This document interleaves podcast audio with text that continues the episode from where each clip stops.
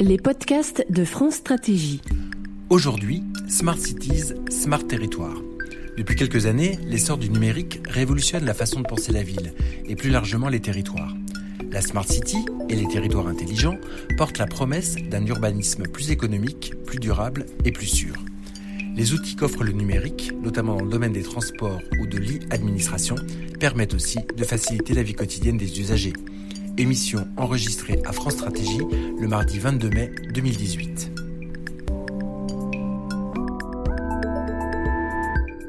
Un petit mot donc euh, simplement pour euh, vous accueillir donc au, nom de France Stratégie et de la FIRIP, donc dans ces euh, très très beaux locaux de la Direction de l'information légale et administrative. Merci à, vous toutes et à tous, tous d'être venu nous rejoindre. Voilà, ces quelques mots qui vont vous permettre, euh, permettre au dernier de prendre place. Et donc, sans aucune euh, transition, je vais euh, proposer d'abord un, petit mot à Étienne Dugas, donc président Philippe, quelques mots de bienvenue, et, ensuite, donc, Gilles de Margerie fera l'ouverture officielle de cette journée. Bienvenue à toutes et à tous. Monsieur le commissaire général, la litanie, monsieur le député honoraire de mon beau département du Maine-et-Loire, mesdames et messieurs les parlementaires, j'en ai vu sur la liste, euh, mesdames et messieurs les élus, mesdames et messieurs les présidents, mes chers membres de la FIRIP. La FIRIP, parce que dans cette salle, un certain nombre d'entre vous ne connaissent pas euh, cette association, c'est donc la Fédération des industriels des réseaux d'initiatives publiques, pour faire très court, un réseau d'initiative publique, qu'est-ce que c'est? C'est donc une collectivité territoriale qui a décidé de s'occuper de l'aménagement numérique de son territoire. Et aujourd'hui, euh, il s'agit de déploiement principalement en fibre optique, au travers de ce qu'on appelle, pour ceux qui ne connaîtraient pas l'acronyme, le FTTH, Fiber to the Home. Plus de 200 membres aujourd'hui à la fédération, l'ensemble des acteurs de la filière, ça va euh, de la start-up euh, en passant par la TPE, PME, ETI, jusqu'au grand groupe, avec une particularité, c'est que nous, avons, nous intégrons euh, la filière de manière verticale, même si Julien n'aime pas que j'utilise ce mot, je l'utilise quand même, puisque nous partons des assistants à maîtrise d'ouvrage jusqu'aux opérateurs de services, en passant par les opérateurs d'opérateurs, les intégrateurs, les câbliers, les équipementiers, euh, les génies civilistes. ce qui nous unit, c'est donc l'aménagement numérique des territoires. Alors pourquoi, euh, aujourd'hui euh, un guide sur le smart territoire? Tout simplement parce que c'est la suite logique des infrastructures. Pour nous, de notre point de vue, faire les choses dans l'ordre, d'abord s'occuper des infrastructures. Maintenant que le plan France 3 débit est sur les rails, on s'occupe tout naturellement des usages et au premier chef euh, avec nos partenaires que sont les collectivités territoriales, puisque le partenariat entre FIRIP et collectivités territoriales est par définition très fort, puisque vous avez bien compris que dans, dans un réseau d'initiatives publiques, ce sont les collectivités territoriales qui lancent l'initiative. Donc nous travaillons avec les collectivités territoriales depuis toujours, et à partir du moment où ces réseaux sont construits, il est donc logique que la FIRIP s'intéresse à ce que les collectivités vont en faire. Je vous cède la parole. Merci beaucoup. On, échangeait quelques mots avant le début de la réunion en se disant qu'en France, on peut faire un discours de 10 minutes en disant simplement messieurs, mesdames les présidentes, les présidents, messieurs, mesdames les parlementaires, et puis finalement que euh, le progrès de l'informalité euh, était mesuré dans notre, dans notre cher pays. Donc bienvenue à toutes et à tous. Euh, et je considère que toutes les déclinaisons possibles qui témoignent de notre respect pour les fonctions que vous occupez ont déjà été dites par Étienne Hugat. Euh, on est particulièrement content à France Stratégie d'organiser cette réunion avec la FIRIP ce, matin. Euh, France Stratégie est peut-être pas très bien connue, donc je vais vous en dire deux, ou trois mots. Euh, autrefois, ça s'appelait le commissariat au plan, puis le centre d'analyse stratégique. Ça a été recréé en, 2013. nous sommes un service du Premier ministre. Et notre métier, c'est de travailler sur euh, le, moyen long terme, d'analyser tout ce qu'on peut essayer d'anticiper, de faire des propositions de, politique publique pour le gouvernement, et puis de mettre dans le débat public un certain nombre de, sujets à un moment où ils y sont seulement à moitié ou même pas du tout, parce que ça contribue à la maturation des réflexions et ça rend possible ensuite des débats mieux informés, plus argumentés lorsqu'il s'agit de faire les choix de, politique publique. Euh, à quoi s'ajoute euh, une mission euh, et une manière de travailler qui repose énormément sur le débat avec toutes les parties prenantes. Dès la fin des années 40, c'est une institution qui a 70 ans en fait, la caractéristique du commissariat au plan, c'était d'être un lieu où tout le monde se retrouvait. Les élus, les partenaires sociaux, le patronat et les syndicats, c'était traditionnellement un lieu majeur de débat et, du dialogue social dans notre pays. Ça l'est encore aujourd'hui. Euh, ce matin même, il y a une réunion avec euh, un certain nombre de représentants d'une fédération euh, industrielle qui rencontre les animateurs de notre groupe de travail pour l'évaluation des ordonnances travail. et c'est comme ça qu'on fonctionne et qu'on est un lieu de, débat animé et, actif tout, au long de l'année. On publie beaucoup, on publie pas loin d'une centaine de documents par an. Et c'est donc un de nos rôles clés. Un point aussi, c'est que nous faisons une petite partie de notre activité, mais qui est significative. Je viens d'en mentionner un exemple important sur l'évaluation des politiques publiques. nous faisons des évaluations a posteriori, c'est-à-dire des évaluations quand euh, un texte ou une réforme a déjà été faite et qu'elle est euh, en cours ou même euh, achevée pour voir si elle a donné plus ou moins les résultats qu'on en attendait.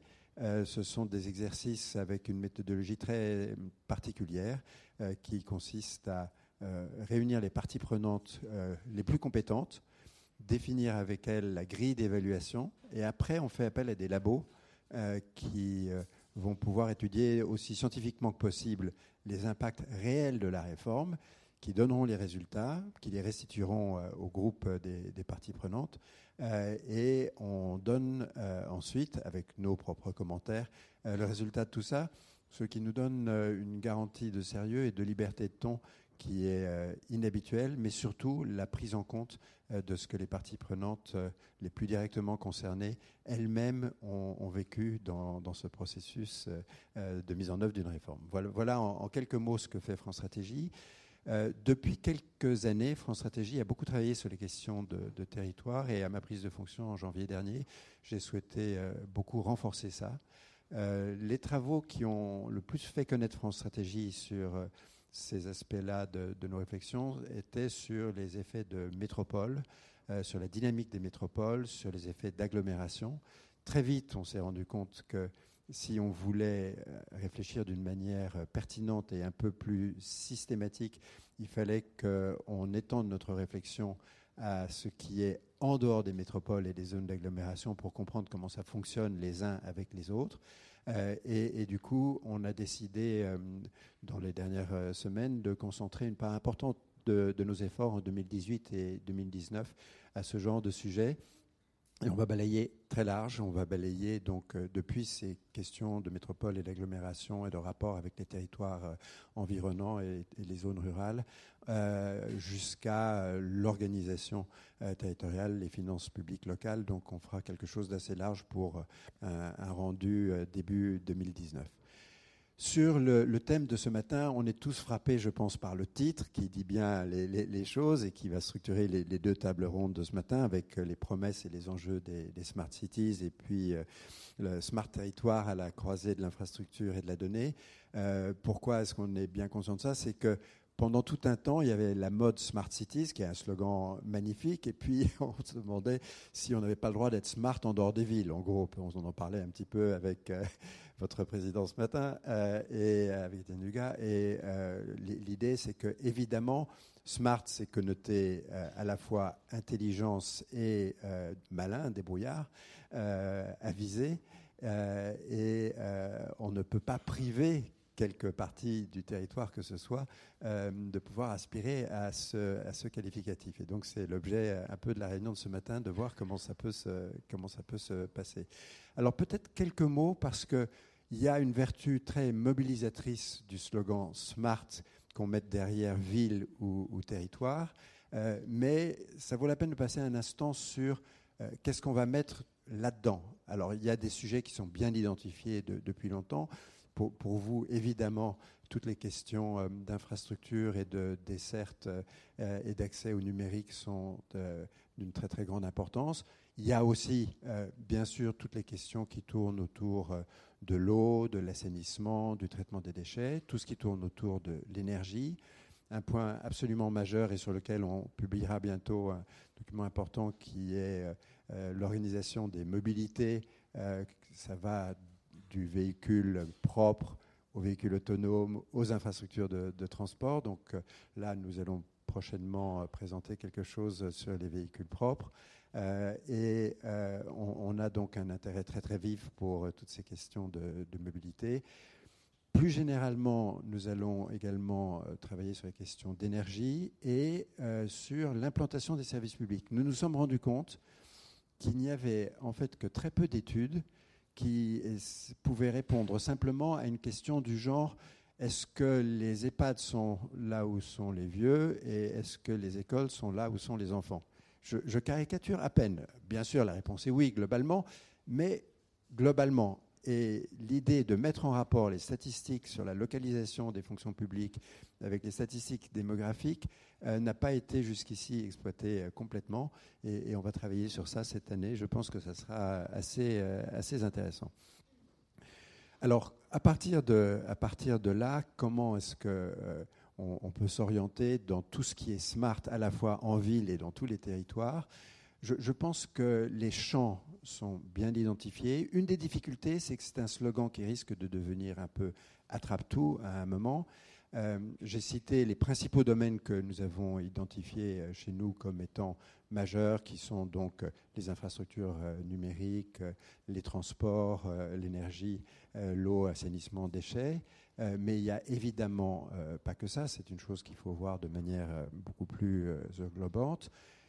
Il y a des pistes de réflexion qui conduisent à dire plus on met d'intelligence dans, tout ça, plus on interconnecte les fichiers, mieux on va cerner les besoins. Et dans le même temps, nous nous rendons compte du fait que cette démarche est en fait à la fois probablement assez lourde, assez inefficace dans certains cas, et qu'elle est dangereuse. Euh, y compris sur un plan qui est en train de devenir une préoccupation sérieuse, qui est le plan de la cybersécurité. Euh, on sait tous intuitivement, même si ce n'est pas toujours si simple à documenter, qu'un système très interconnecté est moins résilient en cas d'agression qu'un système qui l'est peu. Euh, je m'occupais il y a un certain temps de sécurité dans euh, le monde de la santé. Euh, on s'est rendu compte un jour qu'un hôpital était fragile à des agressions de hackers parce qu'il y avait une machine à laver le linge qui était connecté avec le réseau et qui permettait à des hackers de rentrer dans le système. Et comme dans le système, vous avez tout, vous pouviez avoir une situation où, rentrant par la machine à laver, le gars, virtuellement, c'était pas du tout quelque chose qui, en l'occurrence, pouvait pratiquement se produire, mais ça aurait pu arriver, aurait pris les commandes euh, d'une machine envoyant des rayonnements pour euh, traiter euh, des affections graves, et c'était faisable, imaginable. Donc, Smart, très bien, mais être smart, c'est aussi être pratique et d'une certaine manière avoir une forme d'approche en sobriété numérique, c'est-à-dire tout ce qui est utile, euh, mais pas forcément plus que ce qui est utile. Et je pense qu'à un moment où on euh, est en train de dérouler le règlement général de protection des données, euh, on a probablement intérêt à penser euh, l'idée de l'intelligence collective et l'appel à l'intelligence collective qu'il y a derrière le mot smart, euh, en ayant en tête que le plus intelligent, ce n'est pas forcément le plus massif dans le traitement des données individuelles ramassées sur tous les sujets, c'est la pertinence dans chacun des domaines où on est, et euh, d'avoir toujours en tête euh, que euh, à la fois la protection des libertés publiques et individuelles et euh, la protection de la robustesse du système peuvent passer par quelquefois des barrières ou tout simplement pas de lien entre un certain nombre de systèmes et leur lien à travers des statistiques, mais pas directement avec des, données individuelles. voilà en quelques mots les sujets sur lesquels France Stratégie va travailler dans, les mois qui viennent. Je vais euh, tout de suite passer la parole à, Bérangère Mesqui, qui est la directrice du département développement durable et, et, numérique de France Stratégie. Et je vais malheureusement, et c'est extrêmement frustrant pour moi, être obligé de partir doucement. je me mettrai dans le fond pour quelques minutes, mais parce que j'ai une matinée où je ne pouvais pas réussir à rester, j'en suis désolé. Donc, encore une fois, merci à la FIRIP. je sais que Nazine Dugas fera la clôture tout à l'heure. Je suis désolé de ne pas pouvoir être là pour la, pour la clôture. Je vous souhaite une très bonne matinée de travail et, j'espère à bientôt.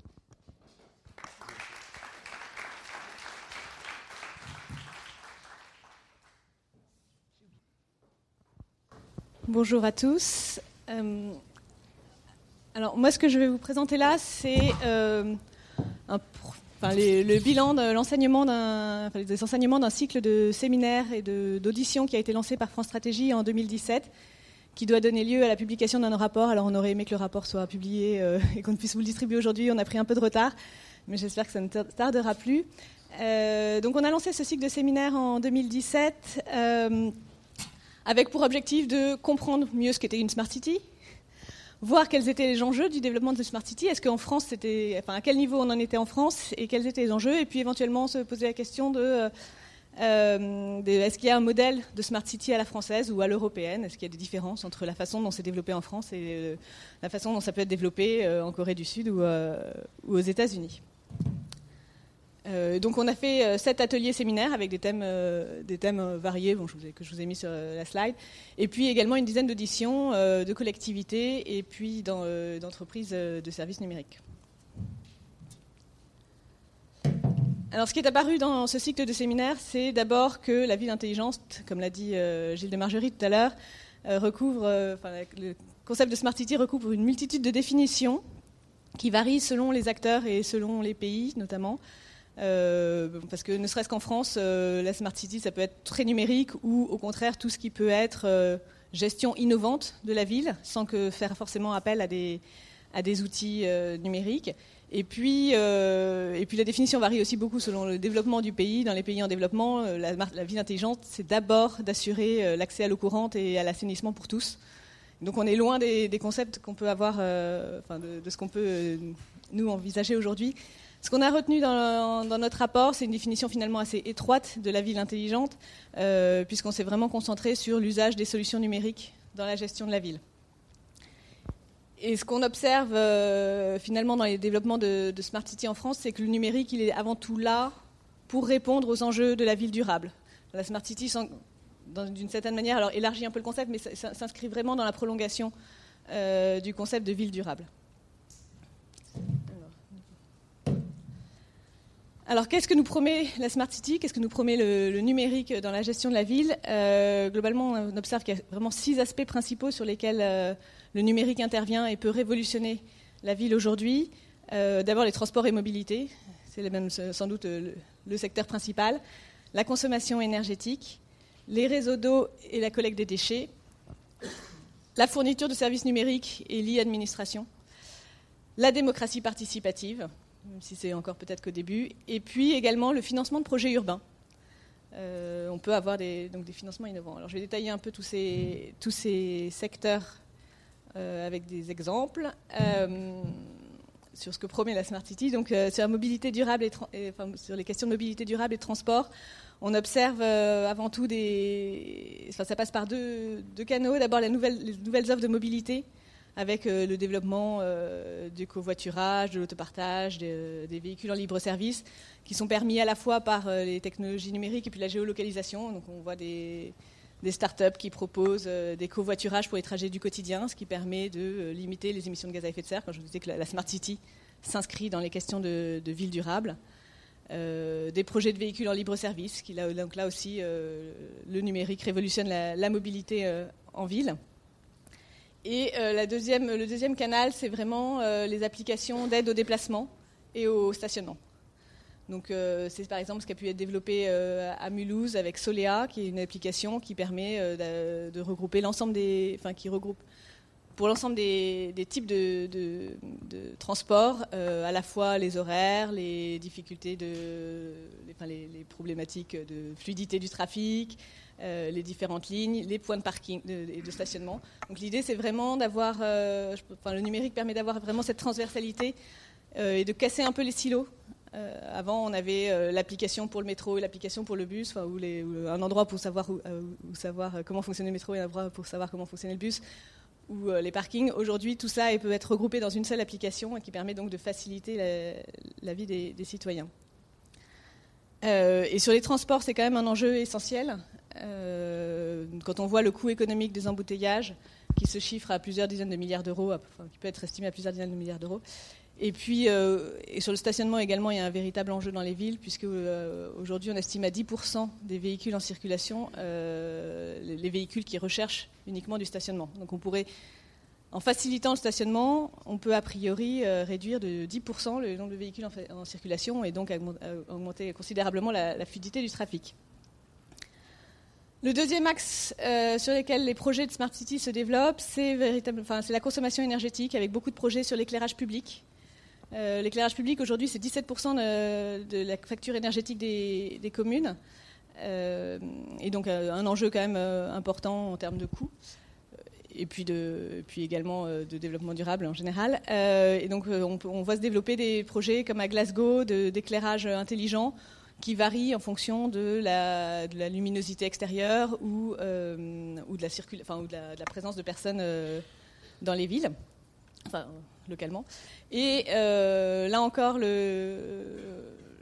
caractéristique de la Smart City qui casse les silos, c'est les, les, lampadaires ne servent pas uniquement à éclairer la ville, mais sont aussi équipés de capteurs de pollution. Et donc, voilà, c'est vraiment, euh, on retrouve dans tous les exemples de projets Smart City cette idée de, euh, faire travailler les, secteurs ensemble et de casser un peu les silos. Euh, et donc, deuxième, un deuxième exemple sur la consommation énergétique qui se développe beaucoup, c'est les questions de smart building. donc là, l'idée, c'est de limiter la, consommation énergétique des bâtiments en favorisant l'efficacité énergétique.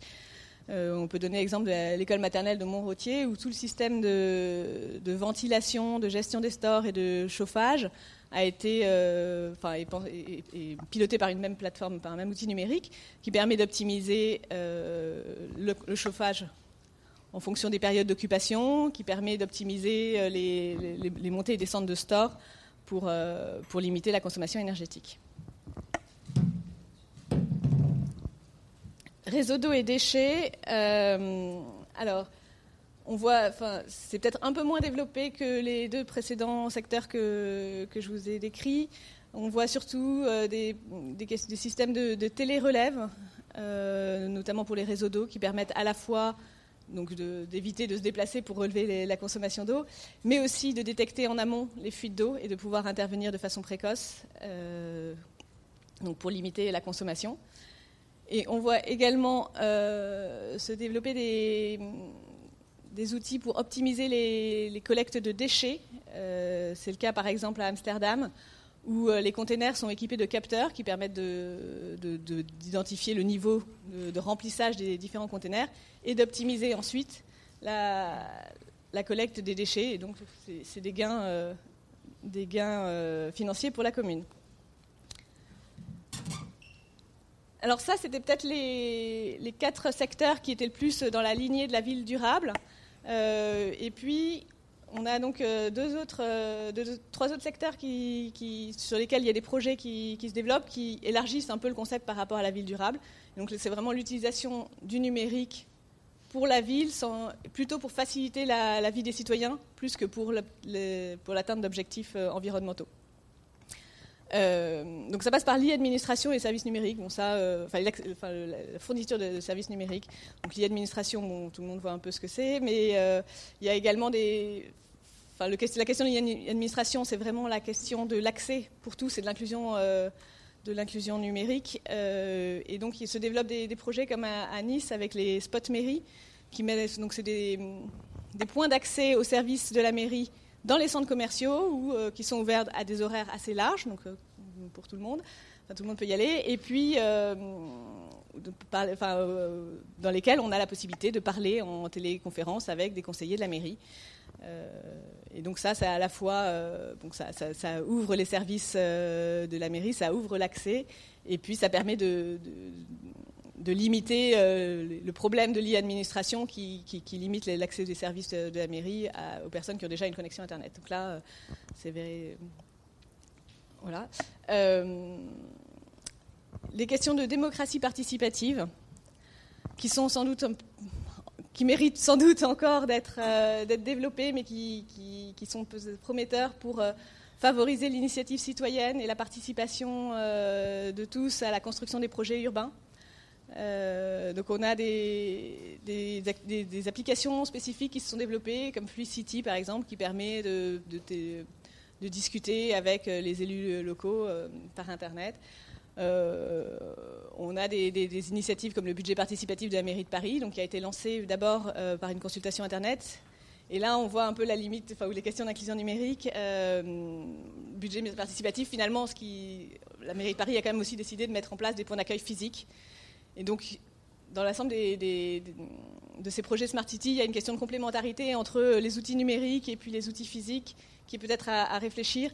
En tout cas, la question de, l'inclusion et de l'inclusion numérique est, véritablement cruciale. Et ça se voit dans, ces exemples-là. Et alors enfin, dernier, secteur, les questions de financement, euh, parce que les, plateformes de crowdfunding, vous connaissez tout ça, et ça commence à se, ça se développe aussi pour financer des projets urbains. Euh, et c'est par exemple l'exemple d'une ferme urbaine à Baltimore qui a été financée comme ça euh, par du crowdfunding, avec euh, des questions, si, si c'était bon, pour l'instant ça reste quand même assez, assez, minoritaire, si c'était amené à se développer, des questions de légitimité de l'impôt, de développement à, mm, plusieurs vitesses entre des quartiers qui seraient des quartiers aisés qui pourraient par crowdfunding financer plusieurs projets, et puis des quartiers qui seraient moins aisés et, et du coup un peu délaissés. Enfin, il y a peut-être des des, enjeux à, questionner là-dessus. Euh, donc là, je vous ai donné quelques, voilà, les promesses, ce que, ce que la Smart City peut nous apporter. Aujourd'hui, euh, ce qu'on voit, c'est que c'est quand même encore des, petits projets à l'échelle de, de quartiers ou assez. Euh, il n'y a pas forcément beaucoup de, grands projets à, sur l'échelle de la ville, sauf peut-être dans la ville de Dijon. Et, donc on est à un stade euh, où, il faut se poser les bonnes questions avant, d'élargir et de déployer ça à grande échelle sur l'ensemble du territoire.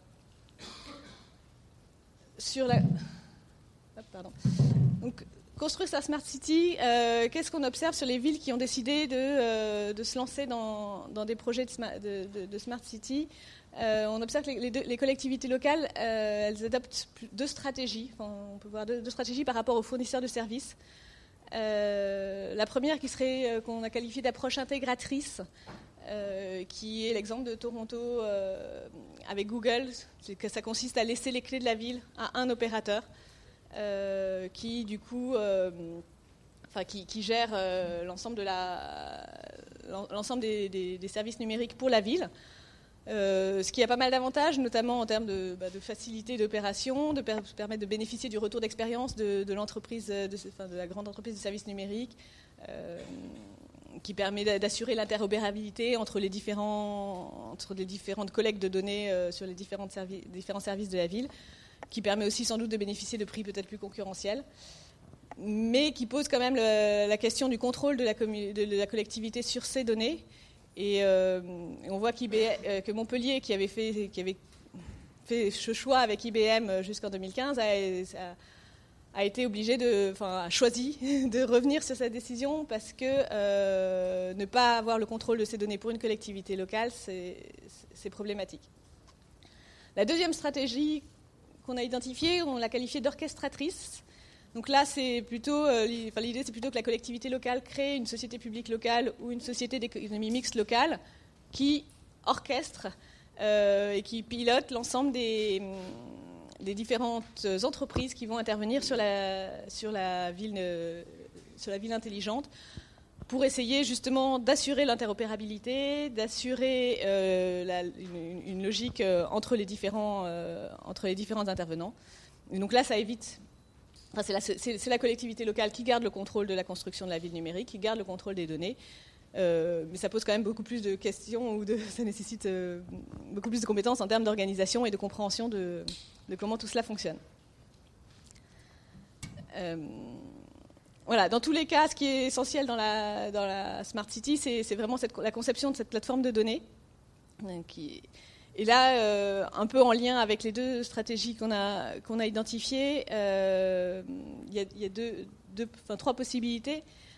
soit la plateforme est achetée directement auprès d'un GAFAM, ou, auprès d'un opérateur. Alors souvent c'est un GAFAM, mais ça peut être aussi euh, un logiciel comme 3D Experience City qui, a été, euh, qui est développé par Dassault Systèmes et qui a été utilisé à, Rennes, qui permet de faire de la simulation en 3D des différents, euh, enfin de, de, l'impact de différents services.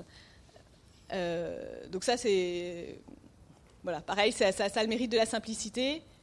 Euh, c'est pas forcément complètement adapté aux, nécessités ou aux besoins de la collectivité. Et donc la deuxième euh, option qu'on observe, c'est la création d'une plateforme de données à l'issue d'un appel d'offres. Là, euh, c'est par exemple ce qu'a fait, fait, Dijon, qui a choisi le consortium Bouygues-Suez-Capgemini. donc, à l'issue d'un appel d'offres, là, l'avantage, c'est que la plateforme de données, elle est forcément mieux adaptée aux besoins de la collectivité, normalement en théorie. Euh, la complexité ou la difficulté, c'est qu'en fait, chaque ville, si chaque ville fait son appel d'offres, chaque ville va avoir sa plateforme de données. Euh, et ensuite se posera sans doute la question de l'interopérabilité des, outils entre les, entre des différentes euh, villes, collectivités ou territoires. La dernière option, c'est l'élaboration de la plateforme en open source. Alors ça, c'est la, la, Commission européenne a lancé en 2011 un, projet d'une communauté qui s'appelle Fireware, euh, dont l'objectif est justement de développer des, logiciels en open source pour la gestion de la ville. Euh, et ça nécessite une collaboration, euh, assez importante entre les différents acteurs des technologies et des technologies de l'information et de la communication. Et euh, donc c'est une solution qui a été retenue par certaines villes en France, notamment Amiens et Arras, pour certains outils. Donc l'intérêt, c'est que du coup, euh, c'est en open source. Si plusieurs communes l'adoptent, bah, on n'a plus de problème d'interopérabilité. Et comme c'est développé, euh, enfin comme chacun peut développer des, briques, après tout, on peut retrouver, enfin la, collectivité peut l'adapter à ses besoins propres. Ensuite, il faut avoir quand même en interne les compétences pour euh, sélectionner les blocs et savoir le, l'utiliser euh, pour ses besoins. Euh, non, c'est pas ça. Non, pardon.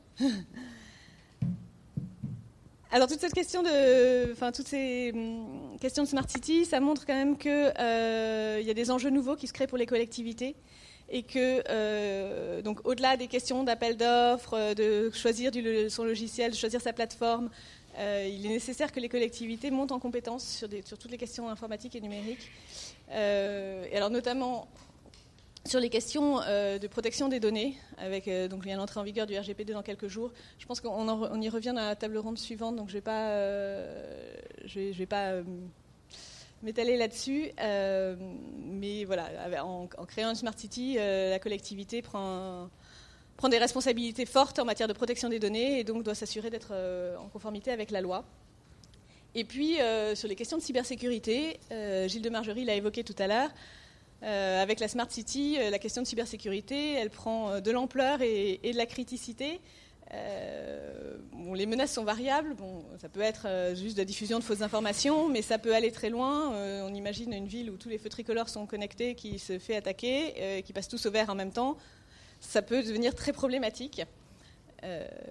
et donc là-dessus, il faut que les collectivités se mettent en, capacité de, enfin, de se protéger et d'assurer la d'assurer la résilience de la ville en cas d'attaque, d'assurer que la ville continuera à fonctionner, même si euh, les, feux tricolores euh, euh, ne fonctionnent plus ou subissent une attaque, une cyberattaque.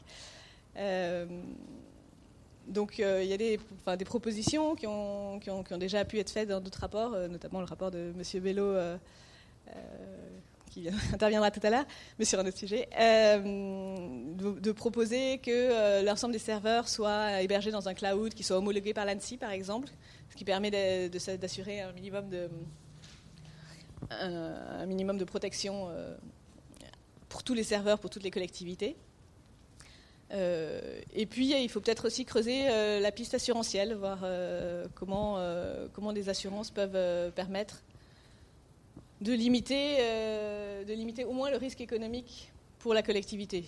Pas forcément le risque sécuritaire, mais au moins le risque économique.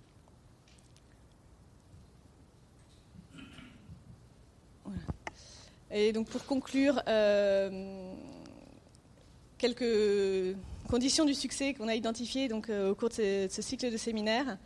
Euh, d'abord la question de l'échelle territoriale. Gilles de Margerie l'a dit tout à l'heure aussi. les Smart Cities jusqu'à présent c'était beaucoup la ville. On ne peut pas imaginer un développement à deux vitesses qui n'inclut pas les territoires. Et donc il y a une coordination de la ville, des métropoles ou des villes à avoir avec le territoire environnant. Euh, et ça, c'est essentiel. Et puis, il y a besoin d'une coordination entre, enfin, entre les villes, par ailleurs, à plus large échelle, peut-être au niveau régional, voire plus large, euh, pour mutualiser les, les, compétences. Pardon. On l'a vu, euh, ça demande des compétences assez pointues en matière informatique. les collectivités, toutes les collectivités n'ont pas les moyens d'embaucher des, data scientists pointus.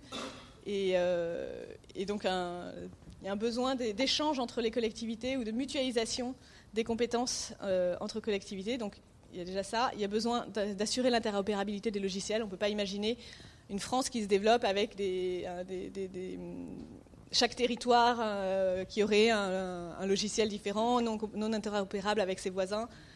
Et, et, à la fin, finalement, du coup, des, GAFAM qui prendraient, euh, qui prendraient la, place en proposant des, solutions nationales. Euh, voilà, et donc sur la question de la, collaboration et de, l'échange, euh, les, Espagnols et les Belges ont déjà mis en place de tels réseaux de, communes qui visent donc à, discuter des enjeux, à réfléchir ensemble aux solutions et donc à proposer des, solutions qui, à la fin, euh, sont, euh, homogènes sur l'ensemble du territoire.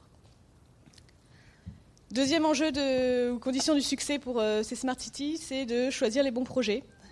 On l'a vu, il y a plein de promesses, mais développer tous ces, outils, ça a un coût. Ça a pas forcément, ça a normalement des bénéfices d'un point de vue socio-économique, mais il mérite d'être quantifié et de s'assurer qu'on investit sur les projets qui apportent en premier lieu un véritable bénéfice socio-économique. Euh, on en discutera euh, tout à l'heure aussi dans la table ronde. Euh, et dernier enjeu, la co-construction de la ville avec les citoyens. Pour l'instant, les projets, c'est quand même beaucoup l'initiative de la collectivité. il faut s'assurer que ça répond à une attente des citoyens, que ce qu'on leur propose correspond véritablement à leurs besoins. Et mm, Monsieur Bello euh, nous en dira plus euh, tout à l'heure sur euh, la nécessité et les outils pour intégrer les citoyens à cette réflexion.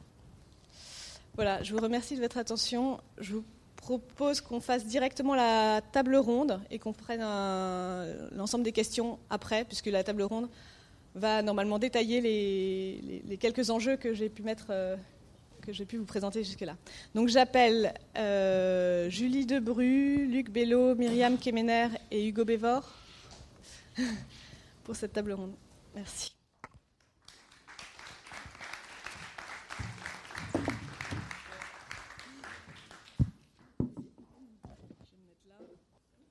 Alors, on, l'a vu, les, projets de Smart City aujourd'hui sont donc à l'état encore vraiment de petits projets en train de prendre de l'essor, en train de prendre de l'ampleur.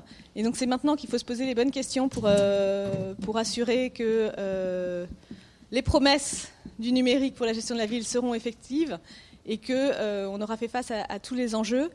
J'ai évoqué tout à l'heure les sujets de, cybersécurité. Myriam Kemener, vous êtes avocat général près de la Cour d'appel de Paris, spécialiste de cybersécurité, auteur d'un ouvrage récent sur le droit face à la disruption numérique. Quelle est aujourd'hui la responsabilité d'une maire si jamais sa ville connectée est attaquée? Quels sont ses outils pour euh, limiter sa responsabilité et puis pour faire, euh, pour faire face à une telle attaque? Merci. Euh, euh, bonjour à tous. Merci pour cette invitation. Euh, j'avais travaillé sur les objets connectés, ce qui m'a amené jusqu'à vous. Alors effectivement, les Safe City sont en train de se développer, enfin smart, mais elles doivent aussi être safe, c'est-à-dire sécurisées. Et en fait, les villes connectées sont des concentrations en fait d'objets connectés, et cette interconnexion présente des risques qu'il convient d'anticiper. Donc euh, les responsabilités peuvent être multiples. Donc euh, l'objectif pour le maire, c'est euh, déjà de mettre en place une stratégie d'anticipation des risques et donc prendre contact. Vous avez évoqué tout à l'heure l'ANSI, effectivement.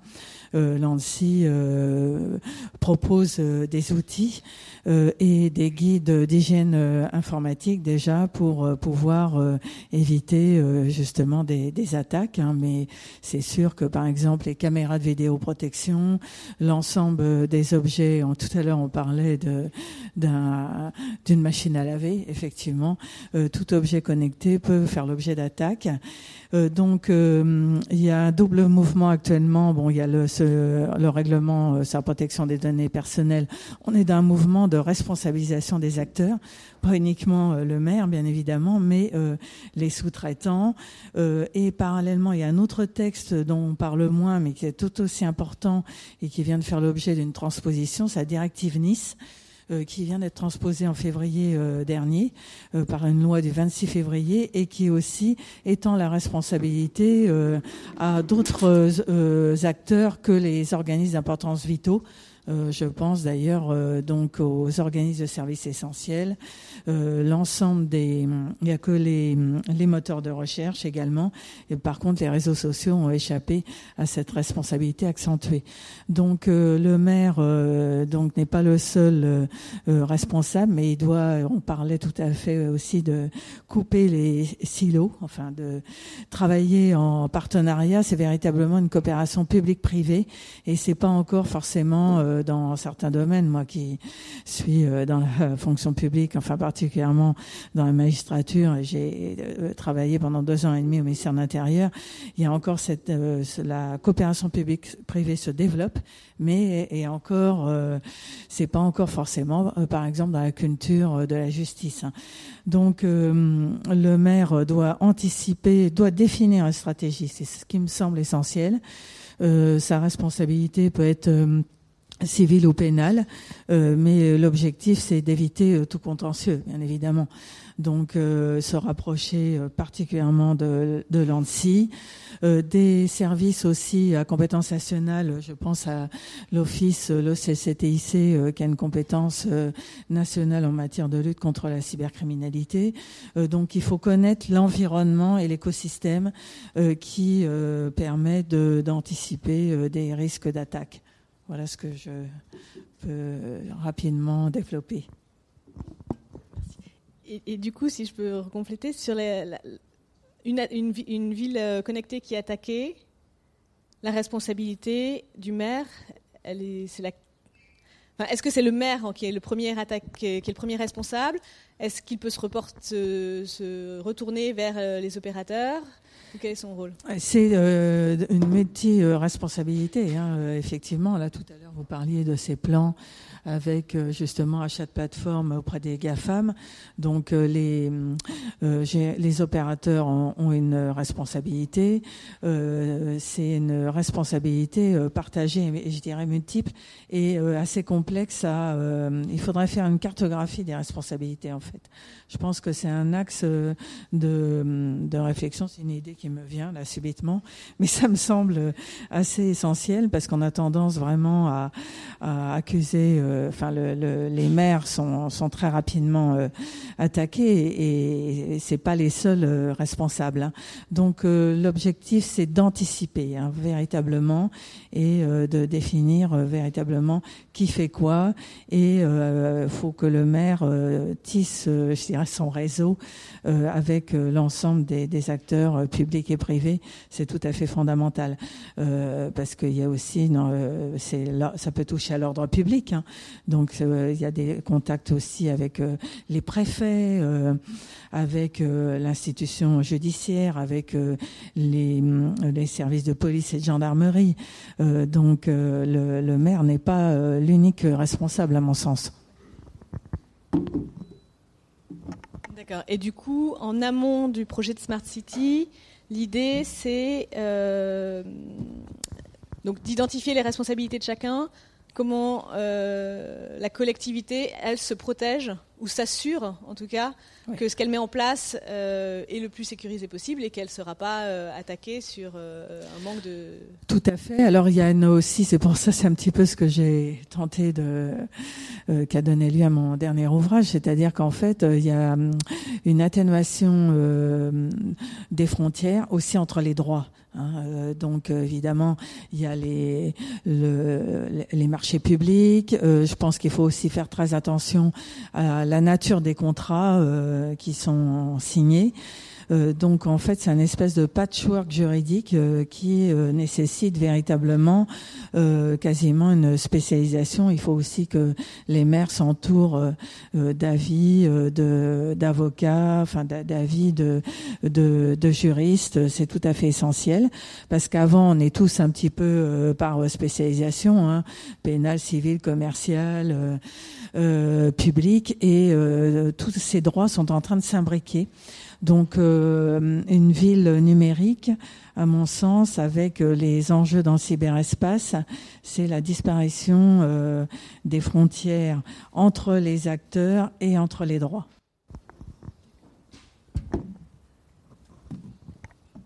Merci beaucoup. Julie Debru, vous êtes associée fondateur du cabinet Citizing, auteur d'une étude d'évaluation socio-économique de la ville intelligente euh, intitulé de façon un peu provocatrice euh, Smart City, Gadget ou création de valeur collective. Alors, quels sont les projets que vous avez pu, enfin, quels sont les gains socio-économiques à attendre des projets euh, de Smart City? Est-ce que tous les projets se valent? Est-ce qu'il y a véritablement un choix à faire de la part du maire avant de sélectionner les bons projets?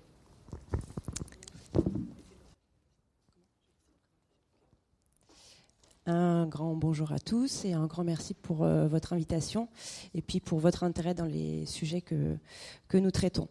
Euh, le sujet a effectivement été euh, plusieurs fois évoqué au cours des, propos introductifs et puis finalement dans la description du colloque, si je prends la deuxième phrase, on peut lire que la Smart City, les territoires intelligentes, portent la promesse d'un urbanisme plus économique, plus durable et plus sûr. Et c'est effectivement sur ce porter la promesse que je souhaite, que je souhaite revenir et, euh, m'attarder. Euh, quand on voit le nombre de, conférences et d'événements euh, en lien avec la Smart City et puis le nombre de personnes présentes dans cette salle ce matin, on sent bien que la ville intelligente intéresse, attire et que donc elle est prometteuse. toutefois, comme tu le disais tout à l'heure, Bérangère, assez peu d'exemples de réalisations concrètes, hormis quelques réalisations emblématiques à l'instar de Dijon, Lyon et éventuellement Nice. Du coup, on est allé se poser, on, s'est posé la question, on est allé à la rencontre de décideurs publics et on leur a demandé, mais enfin, euh, pourquoi finalement assez, aussi peu de, projets euh, Smart City ou Smart euh, Territoire? Et alors, on a entendu des arguments qu'on entend assez régulièrement, comme des, des, freins organisationnels, des freins juridiques ou réglementaires. Et puis, en signal faible, on a entendu quelque chose d'un peu différent qui était, mais finalement, on n'est pas sûr que ce soit vraiment utile, euh, les projets Smart City. Est-ce que par hasard, ce ne serait pas euh, des gadgets? Alors si j'ai un message à faire passer ce matin, c'est celui-ci. En période de, finances publiques très contraintes, la question de l'utilité, la question de à quoi ça sert est fondamentale, et donc on doit euh, tenter d'y répondre. Donc si je dois préciser un petit peu la problématique de l'étude que, je voudrais présenter, euh, c'est vraiment la Smart City, comme tu le dis. Euh, est-elle gadget ou est-elle créatrice de valeur? Est-elle utile ou pas utile? La question de l'utilité, c'est une question à laquelle répond euh, la méthodologie de l'évaluation socio-économique. Donc je sais qu'il y a quelques grands spécialistes dans la salle, mais je crois que ce n'est pas le cas de tout le monde. Donc si vous le voulez bien, avant de, présenter les, quelques résultats phares de l'étude, je vais revenir sur un tout petit peu de méthodologie. et du coup, je ne sais pas comment on fait passer les slides, comme ça. Parfait. Donc l'évaluation socio-économique, c'est une, méthode qui n'est pas nouvelle, qui existe depuis plusieurs décennies et qui est essentiellement utilisée dans le secteur des transports et qui consiste à se demander si un projet est plus coûteux qu'il ne crée de valeur. Donc on s'intéresse aux coûts et aux bénéfices euh, des projets publics. Ce n'est donc ni plus ni moins qu'une analyse coût-bénéfice. Lesquels coûts et bénéfices, quand on parle de projets publics euh, qui ne génèrent pas nécessairement de recettes, et puis quand on est en présence de défaillances de marché, ces coûts et ces bénéfices ne sont pas nécessairement financiers, donc ils ne sont pas nécessairement en monnaie sonnante et trébuchante. Donc j'ai représenté cette espèce de balance. Euh, parmi les coûts socio-économiques, donc il y a évidemment l'impact sur les finances publiques, mais on peut également penser aux, externalités environnementales, aux coûts environnementaux, aux effets d'éviction par exemple. Du côté des bénéfices euh, socio-économiques des projets, et en particulier des projets SMART, on peut s'intéresser euh, au bien-être des utilisateurs, aux externalités environnementales positives éventuellement cette fois-ci. on peut penser aux dépenses publiques évitées par exemple. Donc on va comparer ces coûts et ces bénéfices, sauf que pour pouvoir les comparer, on doit pouvoir les exprimer dans une seule et même unité, et en l'occurrence c'est l'unité monétaire. Donc l'évaluation socio-économique requiert de transformer, de monétariser l'ensemble des coûts et des bénéfices. Pour cela, on a des méthodes qui sont euh, robustes. Donc soit on a, je, vais très très rapidement dessus, mais euh, soit on a un, impact euh, qui est directement économique, comme par exemple des dépenses évitées d'éclairage ou de dépenses énergétiques par exemple. Donc là c'est pas de problème, on n'a pas besoin de transformer. Ou bien on se réfère aux valeurs tutélaires. Les valeurs tutélaires, ce sont des valeurs de référence qui sont définies par France Stratégie. Euh, donc euh, la valeur, par exemple, de la tonne de CO2, les gains de temps, la valeur de la vie humaine. Donc on estime euh, les gains du projet et ensuite on, transforme avec les valeurs tutélaires. Ou bien quand on n'a ni valeur économique directe ni valeur tutélaire, on se réfère aux résultats de la littérature académique qu'on extrapole au cas qui nous concerne. Donc du coup, on a l'ensemble des coûts et des bénéfices qui sont tous exprimés dans une seule et même unité et que donc on peut comparer. Le deuxième point de méthode que je voulais souligner, c'est que l'évaluation socio-économique, c'est une évaluation différentielle entre une, euh, une situation où on n'a pas de projet et une situation où on fait le projet. Donc, quel est le différentiel de coût et quel est le différentiel de bénéfice? Une fois qu'on a ça, on peut calculer des indicateurs euh, qui sont traditionnellement connus par les financiers, donc euh, la vanne et le TRI, sauf qu'ici, c'est une vanne socio-économique et un TRI socio-économique. Un tout petit mot sur la vanne socio-économique, c'est en fait, ce sont les bénéfices socio-économiques, l'ensemble des bénéfices socio-économiques sur le temps long tous transformés en unité, en unité monétaire et ramenés en valeur d'aujourd'hui par un calcul, d'actualisation. Euh, et, l'ensemble de ces bénéfices euh, ramenés en une valeur d'aujourd'hui, on leur soustrait les coûts socio-économiques du projet. Donc c'est la création de valeur collective nette des coûts du projet. Je peux maintenant parler de l'étude. Euh, hop là. C'est une étude, on, va faire différemment d'habitude, on va commencer par en bas. c'est une étude qui a été réalisée par deux cabinets, Open Cities Bonjour Fanny. Euh, Open Cities, qui est un cabinet euh, qui est spécialisé en innovation territoriale, et euh, Citizen, qui est un cabinet que je dirige, qui est spécialisé en évaluation socio-économique. Les, les, entités qui nous ont suivis sur ce projet-là, ce sont la Caisse des dépôts, je crois que j'ai vu Jeanne là-bas, Syntec Numérique, Syntec Numérique pardon, et les pôles de compétitivité Advanced City et Systématique. Et j'étais très heureuse de voir que les résultats de l'étude étaient repris dans le guide de la FIRIP donc euh, un grand merci. Euh, on a donc réalisé des évaluations socio-économiques sur des projets Smart City, ce qui est une première euh, dans, les deux sens. Donc c'est la première fois que l'évaluation socio-économique s'intéresse à des projets un peu ovnis que sont ceux de la Smart City. Je vous le disais, c'est essentiellement les transports et l'énergie depuis plusieurs décennies, mais on s'aventure peu dans des projets bizarroïdes. Et puis donc c'est la première fois que euh, euh, la Smart City se fait autre chose que des études de marché potentiel ou des études d'intention de réaliser ou pas des, euh, projets Smart. Et donc là, certains ont eu l'audace de se, y compris des opérateurs de, des fournisseurs de solutions Smart, l'audace de se poser la question de savoir si vraiment leur solution était utile ou pas, créatrice de valeur ou pas. Et donc on a appliqué la méthode sur cinq, cinq cas euh, dans des secteurs différents. Donc la mobilité, les déchets, euh, l'e-administration, l'éclairage public et euh, le bâtiment. Ce sont des projets qui avaient tous des, niveaux de maturité différents. Certains étaient en, venaient tout juste d'être signés, donc on a estimé les impacts et il conviendra peut-être de, suivre les impacts pendant la vie du projet. Et pour d'autres projets, ils étaient déjà en œuvre depuis plusieurs années. je crois qu'on a peu de temps, donc je vais aller très vite et je ne vais pas présenter les cinq projets. Je vais juste en présenter deux Allez, je passe le temps sur euh, la mobilité et sur euh, l'e-administration. la mobilité, en fait, c'est plutôt un, projet de stationnement, donc qui consiste à immobiliser, mais on se rend compte qu'il y a un vrai impact sur la politique de déplacement de la ville. donc c'est l'observatoire du stationnement à Strasbourg. Euh, c'est un, projet qui s'inscrit dans un contexte de dépénalisation du stationnement euh, et qui consiste assez simplement à créer et euh, rassembler beaucoup de données relatives à l'utilisation de la voirie. par exemple, y a-t-il ou pas quelqu'un sur la place, le taux de rotation, savoir si oui ou non c'est payé, des choses comme ça, et qui sont combinées avec les, données qui proviennent des eurodateurs et dont on dispose déjà. Et grâce à cette meilleure connaissance de l'usage de la voirie, eh euh, la collectivité, la ville de Strasbourg, a la possibilité de mieux cibler euh, ses contrôles. Euh, et donc mécaniquement ou assez rationnellement, je dirais, les, usagers, les automobilistes, s'ils savent que leur probabilité d'être contrôlés, donc de recevoir non plus un PV mais un forfait post, post-stationnement augmente, ils vont avoir plus tendance à payer pour leur stationnement. il faut garder en tête que je crois qu'à Paris, on était à peu près 10% à payer pour notre stationnement. À Strasbourg, c'était un peu meilleur. 30%, euh, enfin, c'est quand même pas énorme.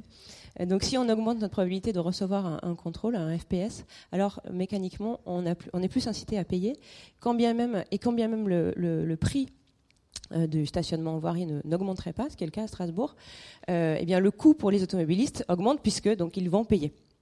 Et à partir de là, on peut appliquer ce que les économistes appellent le concept de l'élasticité, euh, ce qui est en fait la sensibilité de la demande de stationnement par rapport au prix du stationnement. Si mon, euh, à un moment, si le, si le prix augmente trop, je vais renoncer à mon stationnement et donc probablement renoncer à mon véhicule et me reporter sur d'autres euh, modes de transport. Donc le vélo, la marche à pied, les transports en commun, par exemple. Donc à partir de ce projet qui permet une meilleure connaissance des usages de la voirie, on cible mieux, on contrôle mieux, et on, va observer, puisque c'est un projet qui a été évalué ex ante, on va, observer théoriquement un report modal euh, vers d'autres modes de transport.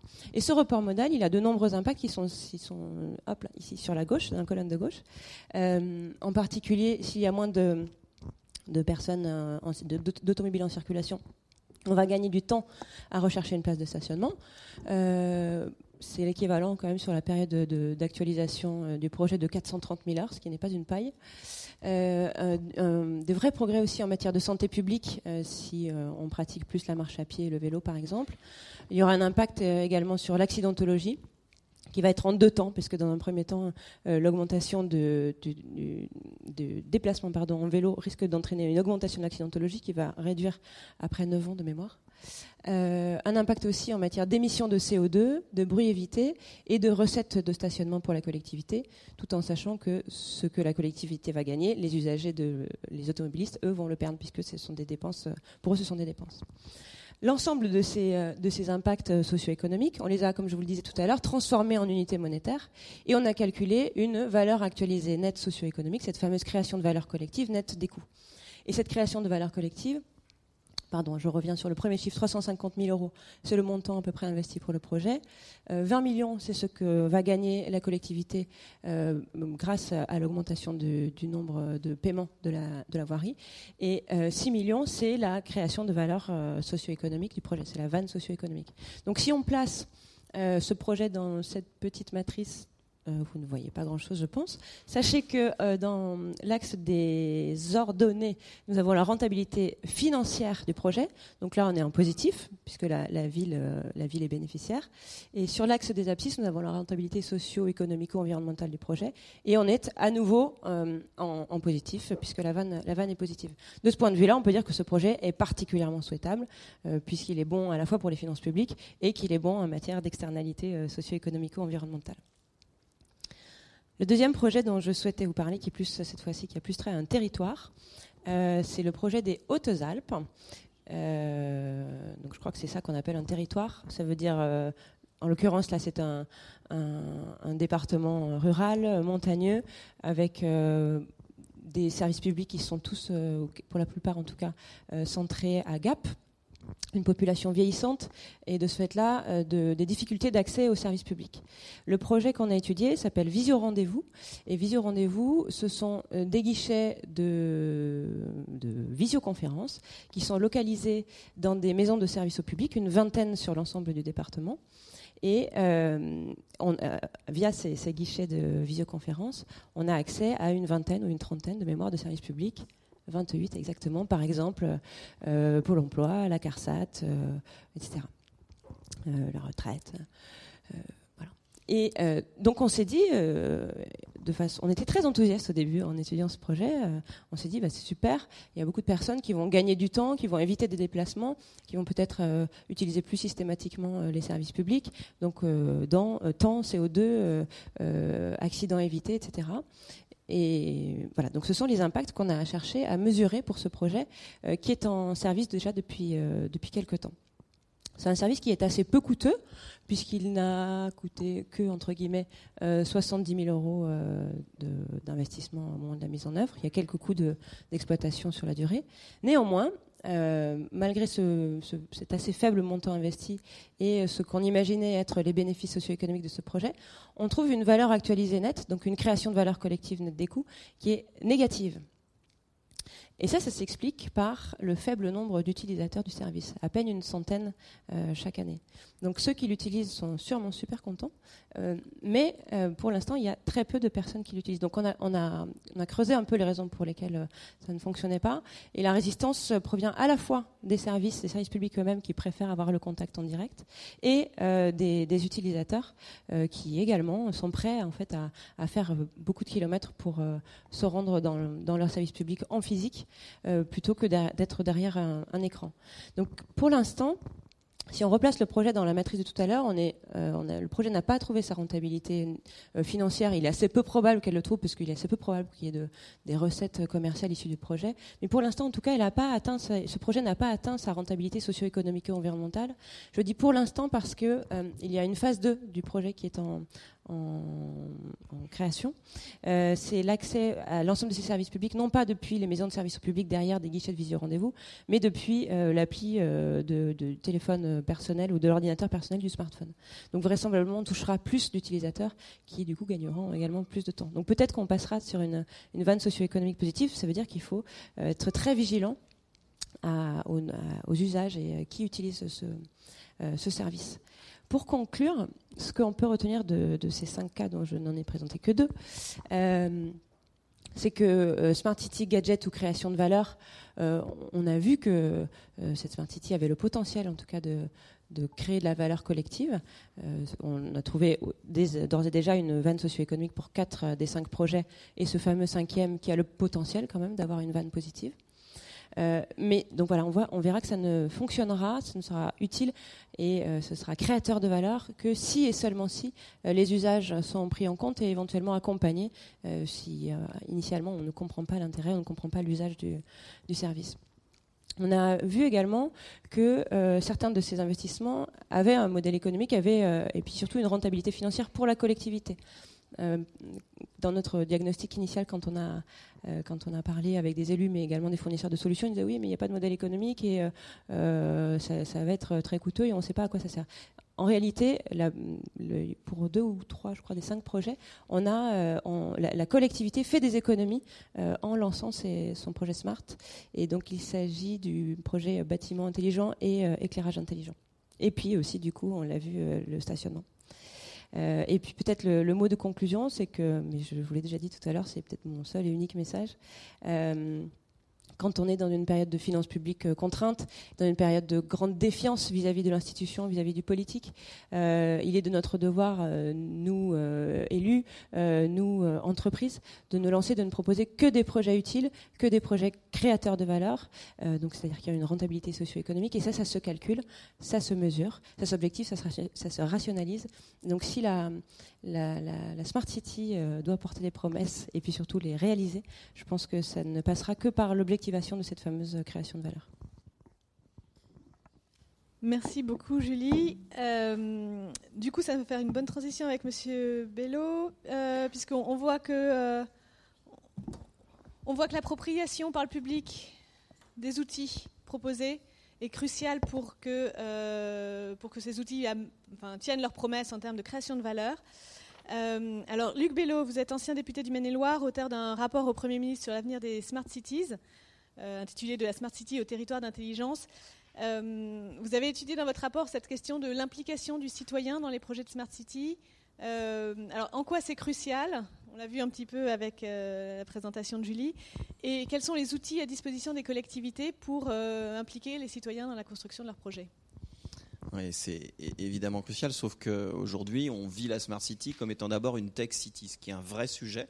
C'est qu'aujourd'hui, on est plutôt en train d'opposer euh, une ville qui serait intelligente parce qu'elle serait opérée par des algorithmes à une ville qui serait stupide, euh, soit parce qu'elle serait un petit territoire, ce qu'on dit euh, souvent on oppose les smart cities qui seraient que les grands territoires. il y avait un rapport de la Caisse des dépôts versus Stupid Village. Moi, j'ai préféré dans mon rapport parler des territoires d'intelligence. Le rapport s'appelle De la Smart City au territoire d'intelligence. Territoire, on est déjà dans une évocation un peu plus large. Euh, on voit bien aujourd'hui que les frontières euh, administratives qui sont les nôtres dans la gestion euh, des villes, des métropoles, que, quel que soit d'ailleurs leur statut juridique de communauté urbaine, d'agglomération ou de, métropole dans le, le, dernier cas, le plus récent, mais aujourd'hui y compris la confrontation avec des territoires plus grands les départements, quand on voit la métropole euh, lyonnaise avec euh, ce qui est devenu son ancien département, quand on voit aujourd'hui tous les débats autour de la métropole du Grand Paris et de la région Île-de-France, on voit bien qu'il y a des enjeux qui sont extrêmement importants. Et que ces enjeux-là, qui sont des enjeux de territoire, sont d'abord des enjeux de savoir comment on opère, avec quels objectifs et avec qui.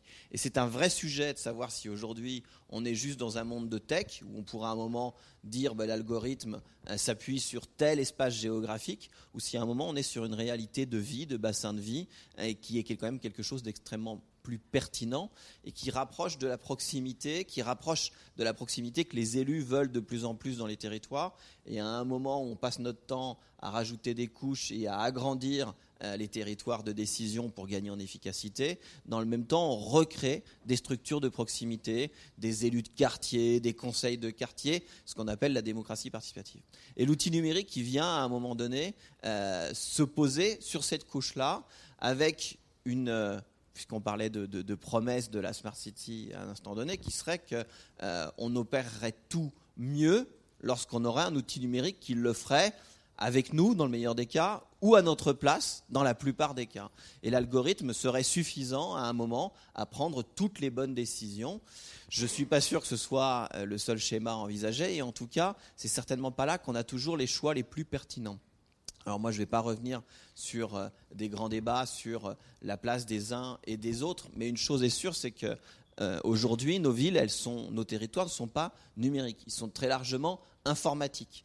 Et je veux dire dans ce sens qu'on est beaucoup plus dans des silos où on pousse de l'efficience et de l'intelligence dans un silo quel qu'il soit, et y compris lorsqu'on rassemble plusieurs silos. Alors très concrètement, aujourd'hui, vous avez des territoires qui sont allés extrêmement loin dans le pilotage et la gestion de l'eau, avec aujourd'hui euh, des indicateurs, des objets connectés, euh, euh, une performance extrêmement grande, un outil prédictif basé sur la data est lié à énormément d'informations qui est extrêmement pertinent. À côté, dans un même territoire, vous avez une gestion des politiques de transport en commun très pertinente qui pousse aujourd'hui à avoir une vitesse commerciale, hein, c'est comme ça que les opérateurs de transport euh, parlent, une vitesse commerciale élevée qui permet une grande efficacité, euh, mais vous avez à côté une autre politique publique qui est celle de la gestion euh, du stationnement ou qui est celle de la gestion des véhicules personnels qui ne sont pas les mêmes. Et c'est toute aujourd'hui la difficulté, c'est que le citoyen, c'est que lui, à un moment ou à un autre, il est confronté ou il est utilisateur où il est dans une situation d'usage de ces différents services, mais c'est le même citoyen qui est toujours au milieu.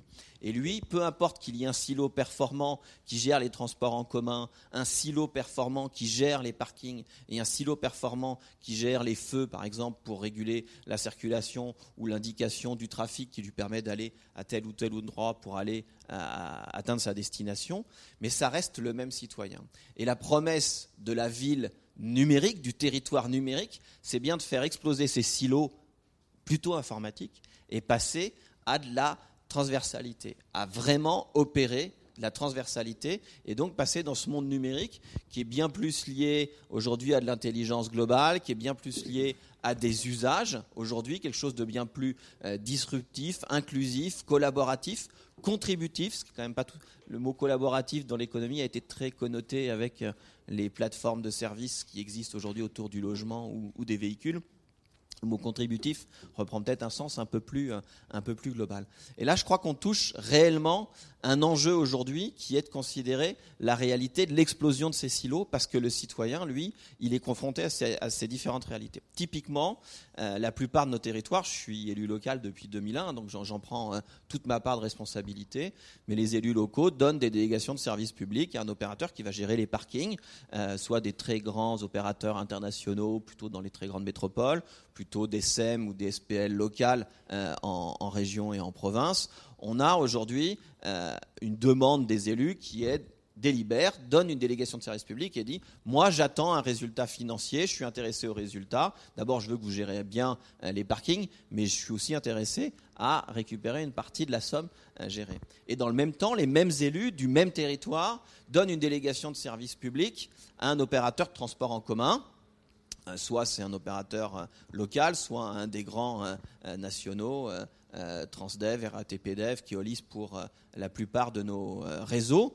Et donc, en lui disant, je veux un vrai résultat, plus de personnes voyager. Et vous vous trouvez avec une forme de schizophrénie qui est assez classique lorsqu'on parle des outils et des usages dans le monde euh, des, élus et des décideurs locaux, où vous avez euh, euh, ben, une publicité à l'entrée du parking pour dire ben, venez en voiture, on vous offre une heure de gratuité, on vous livre vos courses pendant les soldes, et vous avez une option spécifique pour faire nettoyer votre voiture ou je ne sais quoi et les mêmes élus qui ont donné une négation de service public à un opérateur de transport qui lui dit eh bien le samedi vous avez un ticket pour 5 personnes aller-retour avec les enfants euh, on vous donne un parking relais etc etc donc cette forme de schizophrénie aujourd'hui elle a plus de sens parce que la réalité des usages est en train de nous dépasser. Et c'est certainement l'élément le plus compliqué aujourd'hui c'est que nos territoires nos décideurs locaux élus et cadres territoriaux sont habitués à être dans une logique qui est de la logique de maîtrise d'ouvrage ils gèrent des services, ils opèrent des services, ils installent euh, des euh, euh, bon an mal an des équipements. ils sont plutôt aujourd'hui à de l'infrastructure et accompagnés du service. Sauf que la ville de demain, elle sera plus seulement dans la maîtrise d'ouvrage, elle sera dans la maîtrise d'usage. Aujourd'hui, qui décide de ce que vous faites dans une ville? Je suppose que quand vous êtes dans le territoire dans lequel vous habitez, vous avez la bonne appli territoriale, vous avez, euh, on évoquait Soléa tout à l'heure pour euh, euh, Mulhouse, on a comme ça un certain nombre de territoires. Quand vous êtes chez vous, vous avez la bonne appli. Mais quand vous vous déplacez, qui est-ce qui vous dit par où passer? Quel moyen de transport utiliser? La plupart du temps, c'est une grande plateforme mondiale, euh, qui est Google, euh, avec Google Maps, et qui vous dit, ben là, passez plutôt par là, passez plutôt par là, en transport en commun, vous mettrez tant de temps, en Uber, tant de temps, ou en taxi, et euh, à pied, vous mettrez tant de temps. Et la réalité aujourd'hui, c'est que ceux qui décident comment vous vous déplacez, comment vous utilisez les services, comment vous choisissez, y compris demain, vos hôtels, vos restaurants, etc., l'ensemble des services, c'est l'usage autour de votre téléphone. Et la plupart du temps, les décideurs locaux n'ont absolument pas la main sur ces outils-là. Et donc, le, citoyen, l'habitant que nous sommes tous, est plus du tout en gestion collective qui est euh, confiée à des décideurs locaux, mais complètement lié à une plateforme qui est totalement extérieure. Et typiquement, ça donne des résultats où, lorsque euh, vous avez dans un quartier une rue que vous voulez plutôt euh, pacifier en termes de circulation, parce que vous y avez une résidence personnes âgées, une crèche et une école maternelle, et donc la collectivité, les pouvoirs publics au nom de la collectivité ont décidé que ce serait plutôt une rue euh, calme, avec peu de circulation. Sauf que quand les deux boulevards qui sont à côté sont pleins, l'opérateur Waze ou le TomTom ou le Google Maps, etc., lui vous dit, ben voilà, les deux boulevards sont bloqués, passez donc au milieu, euh, dans cette rue, que pourtant le territoire avait plutôt pensé, dans l'intérêt collectif, dans l'intérêt général, être un territoire apaisé.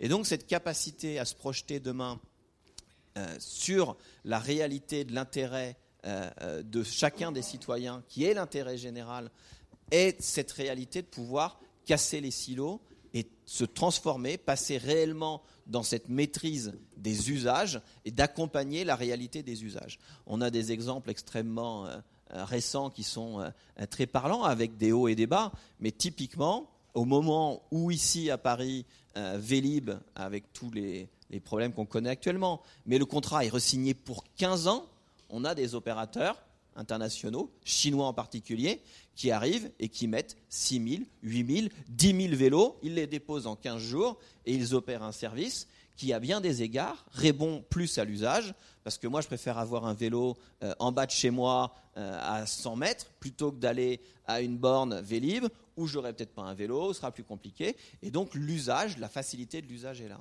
Et ça veut dire qu'à un moment donné, on n'opère plus.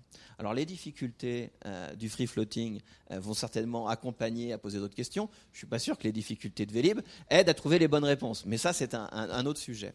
En tout cas, il faut que les décideurs aujourd'hui se mettent dans des positions où ils sont plus uniquement dans des logiques de user-centric, d'être dans des logiques d'utilisateur, mais de citizen-centric.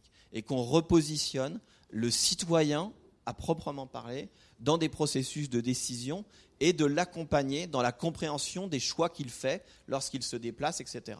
On a tous une idée de l'intérêt général, mais la réalité euh, du quotidien, c'est que ce n'est pas toujours ça. On veut tous qu'on trie et qu'on fasse au mieux, sauf que le vendredi soir, quand on a oublié de sortir la poubelle euh, du tri le bonjour, bah, euh, ça arrive de la mettre à côté. On est tous convaincus qu'il faut respecter tous les stationnements les passages pour piétons et pas se garer en double fil pour aller chercher le pain. Mais une fois par an, on le fait et ça dure une minute trente. Sauf que quand tous les jours, il y en a 25 qui le font pendant une minute 30, eh ben, il y a toujours une voiture en double fil. Et cette réalité-là, la réalité des usages, elle doit s'accompagner vraiment d'une réflexion de la manière dont les citoyens peuvent accompagner l'évolution de leur territoire, dans l'usage qu'ils en font, mais aussi dans les outils qu'ils utilisent. Je crois qu'on a euh, là une, vraie capacité à pas opposer en permanence euh, l'outil euh, numérique et la réalité de l'humain. On l'évoquait tout à l'heure sur Paris, au moment où on lance de plus en plus de dématérialisés, on est quand même dans un schéma où on repositionne de l'humain, on repositionne du guichet. Et moi, j'aimerais qu'on ait une vision de l'inclusion qui soit une vision un peu plus large que juste les exclus. Il faut garder en tête que même si le taux d'équipement et d'usage aujourd'hui de l'outil informatique est extrêmement élevé, toute catégories socio-professionnelles confondues, toutes catégories d'âge euh, confondues. Aujourd'hui, on a un taux de pénétration euh, du smartphone qui est à plus de 70% de la population euh, française. Donc on a quand même aujourd'hui une facilité à pouvoir avoir la réalité de ces usages. Mais de fait, aujourd'hui, on a quand même encore 16% des Français qui ne sont pas à l'aise avec la lecture et avec l'écriture. Ce sont des chiffres qui sont assez affolants. Mais la réalité est là, c'est qu'on a 16% de Français qui, déjà avec un document écrit sur papier, sont pas à l'aise. Vous imaginez bien que quand on est euh, sur euh, un smartphone, la logique est exactement la même. Mais ça, j'allais dire, c'est une vision de l'inclusion au sens où on s'intéresse aux exclus. On a plutôt tout un tas de politiques aujourd'hui, de structures associatives, de CCS, etc., qui accompagnent ces citoyens-là. Mais je vous invite à aller, euh, quand vous aurez 10 minutes, à aller euh, à un siège, euh, un accueil de Pôle emploi ou un accueil de la CAF. Là, faites-le cette semaine. Allez voir comment les choses se passent aujourd'hui. On explique à toutes les personnes qui arrivent qu'il faut faire toutes les démarches depuis l'ordinateur. Et lorsque vous n'avez pas vous-même l'outil, on vous dit ben, il y a une borne qui est là et on vous demande d'attendre pendant 22 minutes et la plupart du temps vous avez une distance, une difficulté. Je crois qu'il faut garder ça et y compris moi qui suis, vous l'avez compris, plutôt un promoteur euh, du numérique. J'étais rapporteur de l'ensemble des projets de loi, de la République numérique, de la transposition de la directive PSI. Moi je suis un convaincu, mais il faut garder en tête que cette réalité-là, elle est là aujourd'hui et qu'il ne faut pas opposer euh, les outils numériques, la gestion numérique, avec à un moment donné une relation qui reste une relation humaine et physique. Alors un petit mot quand même sur euh, euh, la civic tech et la promesse d'une nouvelle démocratie autour euh, des plateformes citoyennes, des plateformes de, collaboration. Moi, je fais plutôt partie des dubitatifs euh, de cette civic tech. Euh, je ne suis pas complètement fermé ou pessimiste. Euh, je vois qu'aujourd'hui, d'abord, il n'y a pas de business model. Hein. Je n'ai pas vu une seule plateforme qui a réussi à trouver un équilibre qui lui permet d'exister et d'avoir une participation citoyenne qui lui permette de créer un, business model. Mais au-delà de ça, y compris en termes de résultats de participation, c'est extrêmement faible.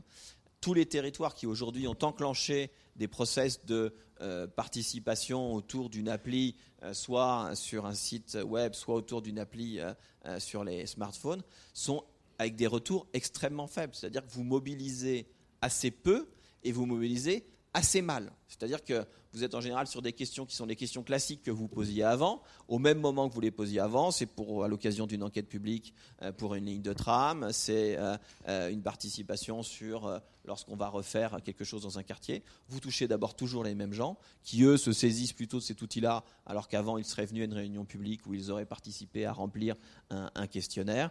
Et vous avez une relativité de l'usage. Aujourd'hui, vous avez certainement d'autres moyens, les territoires ont d'autres moyens de poser des questions, en Asie, au Japon en particulier. Vous avez des questions qui vous sont posées, qui sont affichées euh, sur des écrans dans le métro et qui correspondent à des instants particuliers, à des moments particuliers, et où on vous interroge sur une nouvelle question. Et vous êtes à un moment où vous avez le temps de prendre votre téléphone et euh, de prendre deux minutes pendant que vous êtes en train de marcher ou vous, vous êtes... Euh, debout dans le, dans le, métro pour répondre à la question qui vous a été posée à cette période-là. Donc je crois que euh, la promesse des outils numériques autour d'une ville intelligente qui serait complètement euh, en capacité d'associer les citoyens et d'écouter les citoyens est faible. Par contre, une des vraies promesses de l'outil numérique, c'est qu'on a des territoires, des collectivités qui ont toujours été dans une politique de l'offre.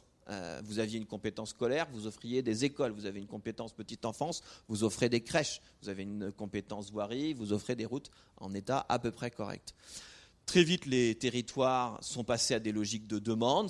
On voit bien que euh, les habitants ont des demandes d'horaires atypiques pour euh, leur garde d'enfants, ont des demandes spécifiques pour la gestion des piscines. Et donc, les territoires sont depuis longtemps dans une logique à la fois d'offre et de demande. Mais la promesse de la Smart City, la promesse du numérique, la promesse de la donnée, c'est d'être dans la réalité des besoins et d'être bien au-delà de ce qui est exprimé en termes de demande, mais d'être dans la réalité des usages.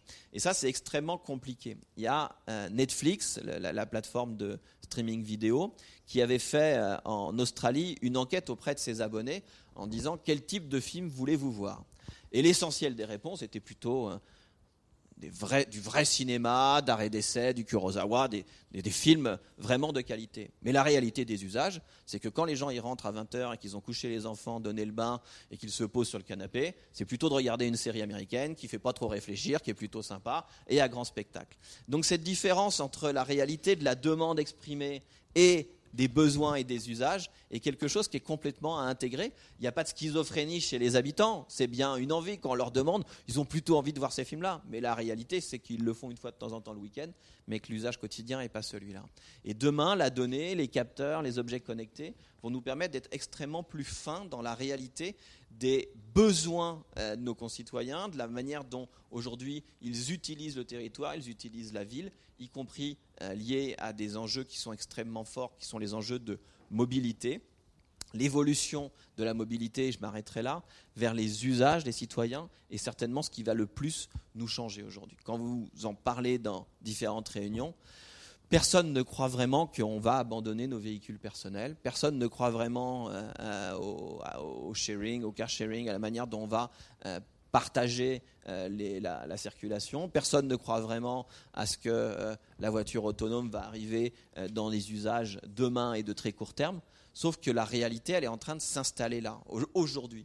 Et que euh, certainement quand on repense la mobilité, y compris dans un grand territoire comme la métropole du Grand Paris, la réalité de ce que seront nos déplacements et nos usages euh, demain fera qu'on aura plutôt euh, du partage de véhicules, soit particulier, soit opéré de son domicile vers une gare du Grand Paris Express, qu'ensuite on sera amené très vite vers le centre de la métropole, et qu'ensuite on aura plutôt un véhicule autonome qui, lui, alors les véhicules autonomes, pour l'instant, on peut penser qu'ils seront très autonomes dans un périmètre très contraint, et qu'il va passer certainement quelques décennies avant que vous ayez un véhicule autonome qui vous fasse passer euh, euh, de euh, Roissy à Orly ou de ici les Moulineaux à pleine commune. Hein. Voilà, le véhicule il a quand même besoin, pour l'instant, et certainement pour encore longtemps, de connaître euh, son territoire, de connaître son périmètre et d'être opéré dans un territoire déterminé. Par contre, pour ce last mile, ce dernier kilomètre, ça a vraiment du sens. D'ailleurs, euh, euh, Transdev en fait circuler des robots taxis là, ça va commencer dans quelques mois à Rouen, en circulation réelle sur le campus universitaire, avec tous les enjeux de la circulation réelle, des passages pour piétons, des carrefours, même s'ils circuleront sur les voies de bus dans un premier temps, mais la réalité commence à, à s'installer. Cette réalité d'usage, elle est vraiment à intégrer chez les citoyens. Parce que si on veut opérer uniquement avec des algorithmes qui nous donnent toutes les réponses de ce que sont les territoires, sans considérer ce qu'est la maîtrise des usages des habitants, on ira dans le mur. On ira dans le mur d'abord dans la confrontation entre ce que les uns et les autres veulent faire et ce qu'on pourra proposer comme service. Et à un moment donné, ce ne sera plus du tout les territoires qui décideront, ce sera des grandes plateformes plutôt outre-Atlantique, qui décideront de ce qui se passera dans nos villes, comment ils utiliseront les services, à quel moment, avec quelle qualité. Et je ne suis pas sûr que ce soit le monde dont nous voulions. Merci beaucoup.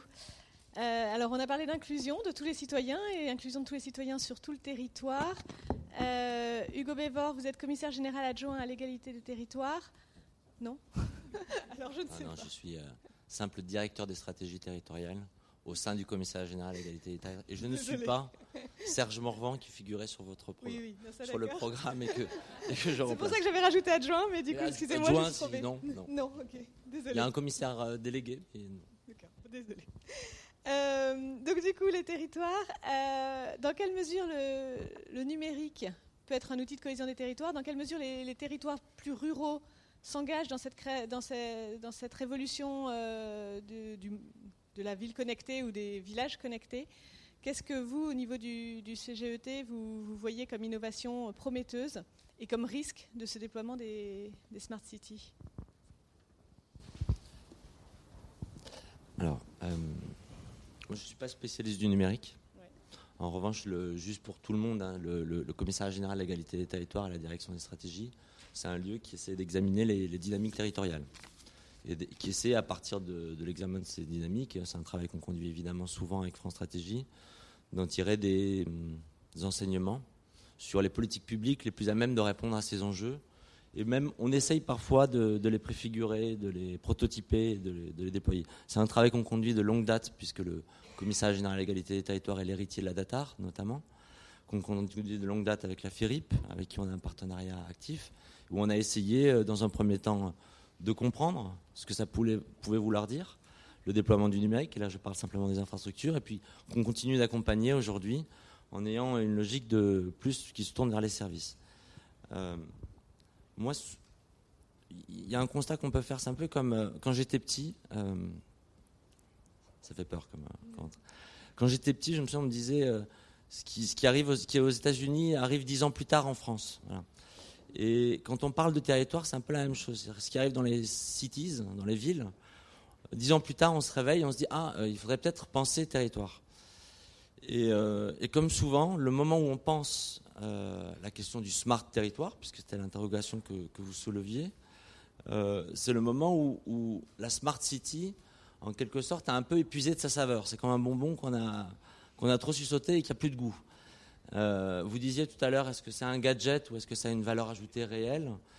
Euh, J'en sais rien. Ce que je sais, c'est qu'on partage l'analyse que vous faisiez, c'est que s'il y a pléthore d'initiatives de numérisation des services qui sont super efficaces et qui, rendent des services indiscutables à des coûts moindres, donc si la Smart City est un facteur d'efficience sur un certain nombre de sujets bien identifiés, en revanche, sa capacité à faire système, à tenir la promesse que fait... Euh, depuis dix ans, IBM et tout un tas d'entreprises de, services qui viennent voir les villes pour leur vendre des solutions intégrées.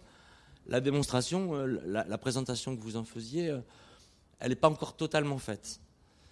Et, donc c'est au moment où on n'en peut plus en quelque sorte de, cette offre de la, des Smart Cities qu'on se dit, pensons territoire. C'est un peu la nouvelle frontière du, marché de la Smart City, le, le Smart Territoire. C'est la nouvelle frontière alors même que ceux qui devraient déployer ça de manière prioritaire dans les villes, pour tout un tas de raisons qu'a parfaitement résumé Luc Bulot, commencent à avoir des doutes. Euh, je crois qu'il y avait, dans, votre, rapport une expression assez parlante sur euh, esclave utile ou maître euh, dangereux. le risque que vous pointiez à la fin, c'est plutôt celui qui est vérifié, c'est-à-dire que ça rend des services concrets, constatés, à moindre coût, quand ça commence à faire système, ça ressemble beaucoup à une forme d'asservissement. Donc le sujet qu'on a, nous, euh, en tant que structure qui se préoccupe des, territoires, des dynamiques et de leur capacité à agir, c'est à quelles conditions ce concept, qui est un concept commercial, dire ceux qui parlent le mieux de la Smart City, ce sont ceux qui hantent les, allées du, Salon des maires avec des petites mallettes pour expliquer aux maires ce qu'il faut acheter comme solution intégrée. Et la solution intégrée, juste une autre image, là, c'est pour euh, alléger la fin de, de cette première table ronde, moi ça me fait effectivement un peu penser à Netflix. Je ne sais pas si vous voyez la différence entre Netflix et, Orange quand vous cherchez un film. Quand vous cherchez un film, quand vous avez une idée très précise de ce que vous voulez voir, par exemple Kurosawa, vous allez sur Orange, vous tapez Kurosawa, et il y a écrit zéro résultat trouvé. Vous faites la même chose sur Netflix, et il y a écrit Kurosawa qui s'affiche, vous êtes ravi, et en fait, il n'y a pas du tout le film que vous cherchiez, mais on vous flèche d'autres films parce qu'ils sont japonais, parce qu'il y a les sept samouraïs, parce que je ne sais trop quoi, qui vous, qui vous approchent de votre besoin, mais, ce n'est pas ce que vous vouliez voir. Et, la Smart City, c'est un peu, pour les territoires, c'est souvent, c'est souvent assimilable à cette situation. C'est-à-dire que ça vous vend quelque chose de proche, pour le même prix, voire pour un prix inférieur, mais ce n'est pas ce que vous vouliez. C'est pas, pas, contrairement à la promesse que cela fait, c'est pas construit c'est pas orienté client, c'est absolument pas vrai. C'est absolument, c'est d'abord orienté fournisseur. Et donc, ce sont des solutions clés en main qui répondent pas, qui répondent que très imparfaitement aux besoins des, villes. Alors, comment pourraient-elles répondre aux besoins des territoires? Nous, la question qu'on se pose, c'est ayant bien en tête et ce risque d'asservissement et ce risque de, de, déplacer les besoins que vous n'avez, enfin, de servir des besoins que vous n'avez pas avec des solutions inadaptées. Nous, la question qu'on se pose, c'est comment on peut en faire quand même un concept utile? Parce que une fois que j'ai fait euh, cette entrée en matière pour constater euh, euh, l'impasse et l'épuisement du modèle de la Smart City, il faut quand même qu'on constate une chose, c'est quand on interroge les maires, vous l'avez fait récemment, ils sont, selon les, enquêtes qui sont conduites, entre 6 et 8 sur 10, entre, entre 2 tiers et, et 4 cinquièmes, ils sont dans la réponse, oui, j'ai commencé à développer une stratégie de smart territoire. Donc ils sentent bien qu'il faut se mettre au goût du jour et qu'ils ne peuvent pas passer à côté de, cette transformation, quand bien même ils ont l'inquiétude que ça déstabilise profondément tous les services qu'ils rendaient. Voilà. Donc l'idée n'est pas de déployer un regard critique sur une offre commerciale, l'idée c'est plutôt donc encore une fois de construire les conditions dans lesquelles ça peut être utile. La première des conditions, et c'est le travail qu'on conduit euh, évidemment étroitement euh, avec la FIRIP, c'est de se souvenir d'une chose qui n'a quasiment pas été dite euh, lors de la première heure, c'est qu'il y a encore euh, une grande partie des territoires qui ne disposent pas des infrastructures nécessaires pour pouvoir commencer à envisager le déploiement de solutions euh, smart territoire. Souvenons-nous de ça. Et jusqu'en 2022, malgré l'accélération introduite par le gouvernement, jusqu'en 2022, ça va rester le cas. Donc la première des conditions à réunir pour que ce concept de smart, territoire soit opérant et efficace, c'est d'abord d'achever euh, d'achever la couverture du territoire. C'est quand même un, élément essentiel et, c'est le travail que, vous conduisez et pour, lequel on, vous accompagne. La deuxième condition, c'est ne surtout pas, et euh, c'est un peu dans ce sens que vous plaidiez, ne surtout pas laisser les territoires seuls face face aux différentes offres qu'on va leur faire. La première des conditions, c'est fédérer, syndiquer, réunir, parce que seuls, ils n'y arriveront pas. Il n'y a, pas de... Évidemment, il faut, vous l'avez noté, c'est l'une des clés, euh, monter en compétences. Mais la montée en compétences de Lyon, Toulouse, Paris peut se réaliser selon les modèles classiques de montée en compétences d'une collectivité face à un enjeu. La montée en compétences des territoires par eux-mêmes, c'est une... Euh, c'est un leurre, c'est un miroir aux alouettes complet. Donc nous, le premier des éléments, c'est de contribuer à leur fédération. Fédérer, ça veut dire aussi, parce que ces territoires ne sont pas un marché, je dis c'est la nouvelle frontière du marché, mais pour l'essentiel, ce n'est pas un marché, il n'y aura pas d'équilibre économique. Quand on fera le bilan, euh, c'est par un fait du hasard que ce sont dans les Hautes-Alpes que la valeur actualisée nette était négative et qu'à Strasbourg, elle était positive. Mais du fait des questions de densité, du fait des questions de proximité, du fait des questions d'infrastructure, le calcul actuariel, sera bien souvent beaucoup plus négatif dans les territoires de faible densité, autrement dit aux marges de ces grandes métropoles, que dans les, que dans les, que dans les métropoles et que dans les villes. Donc le sujet, c'est donc fédérer pour trouver la taille critique et relier ces territoires avec les villes auxquelles elles doivent se connecter. L'impasse, le drame des territoires, en particulier des drames ruraux, c'est quand on leur vend une solution de développement autocentré. Ça flatte l'ego de dire par les énergies locales, je vais y arriver. Mais c'est une impasse totale. La réalité des Français, c'est qu'ils sont totalement mobiles, qu'ils se déplacent, qu'ils sont consommateurs, que si Orange ne répond pas à la demande, c'est Netflix qui le fera, ou si, si la librairie ne répond pas, c'est Amazon qui le fera. Et par contre, il faut tirer toutes les conclusions de cette mobilité généralisée des Français. Et donc travailler des dynamiques qui fait que l'offre des territoires ruraux ne doit pas être une offre rurale, elle doit être une offre qui connecte ces territoires aux dynamiques métropolitaines, qui les relient. Voilà. Et c'est particulièrement vrai sur tous les grands enjeux qui, ont été évoqués. Je ne vais pas revenir enjeu par enjeu sur l'eau, les déchets, la mobilité. En revanche, typiquement sur l'eau, si vous, si vous regardez un petit peu, si vous prenez en considération la situation de Paris,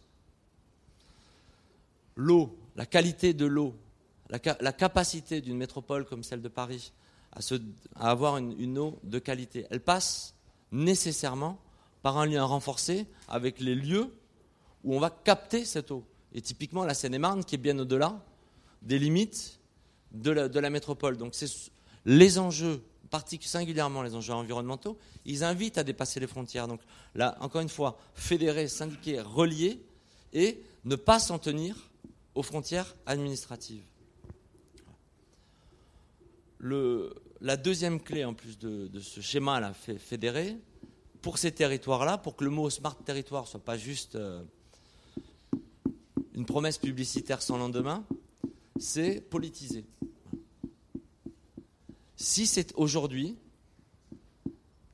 la smart city, c'est bien souvent, c'est une banalité que je dis, hein, c'est juste un truc hyper technique qui satisfait quelques geeks au sein des équipes municipales qui se qui se rêve dans une modernité qui ne répond pas aux besoins, les quelques exemples qui ont été donnés sont, parlants, le sujet c'est d'en refaire un enjeu politique, un enjeu, comme on l'a dit, de reprise de contrôle sur des évolutions qui nous, soumet, qui nous soumettent, pardon, qui nous soumettent à l'influence d'entreprises qui sont très très loin de nos besoins. Donc éviter que quand on nous propose du Kurosawa, on, on, achète du euh, Friends, je dis ça au hasard. J'ai rien contre Friends rien pour euh, Kurosawa non plus. Euh, mais donc reprendre le contrôle, éviter l'asservissement. C'est le donc, et ça, ça veut dire faire de la politique. Parmi les clés euh, dans le guide qui sont présentées, il y a un élément qui est, qui est mis tout en haut de mémoire, je le lisais, non tout, en, tout au milieu, qui est, qui est de dire il faut, mais c'est dit ailleurs aussi tout en haut, il faut que ça soit le sujet des élus.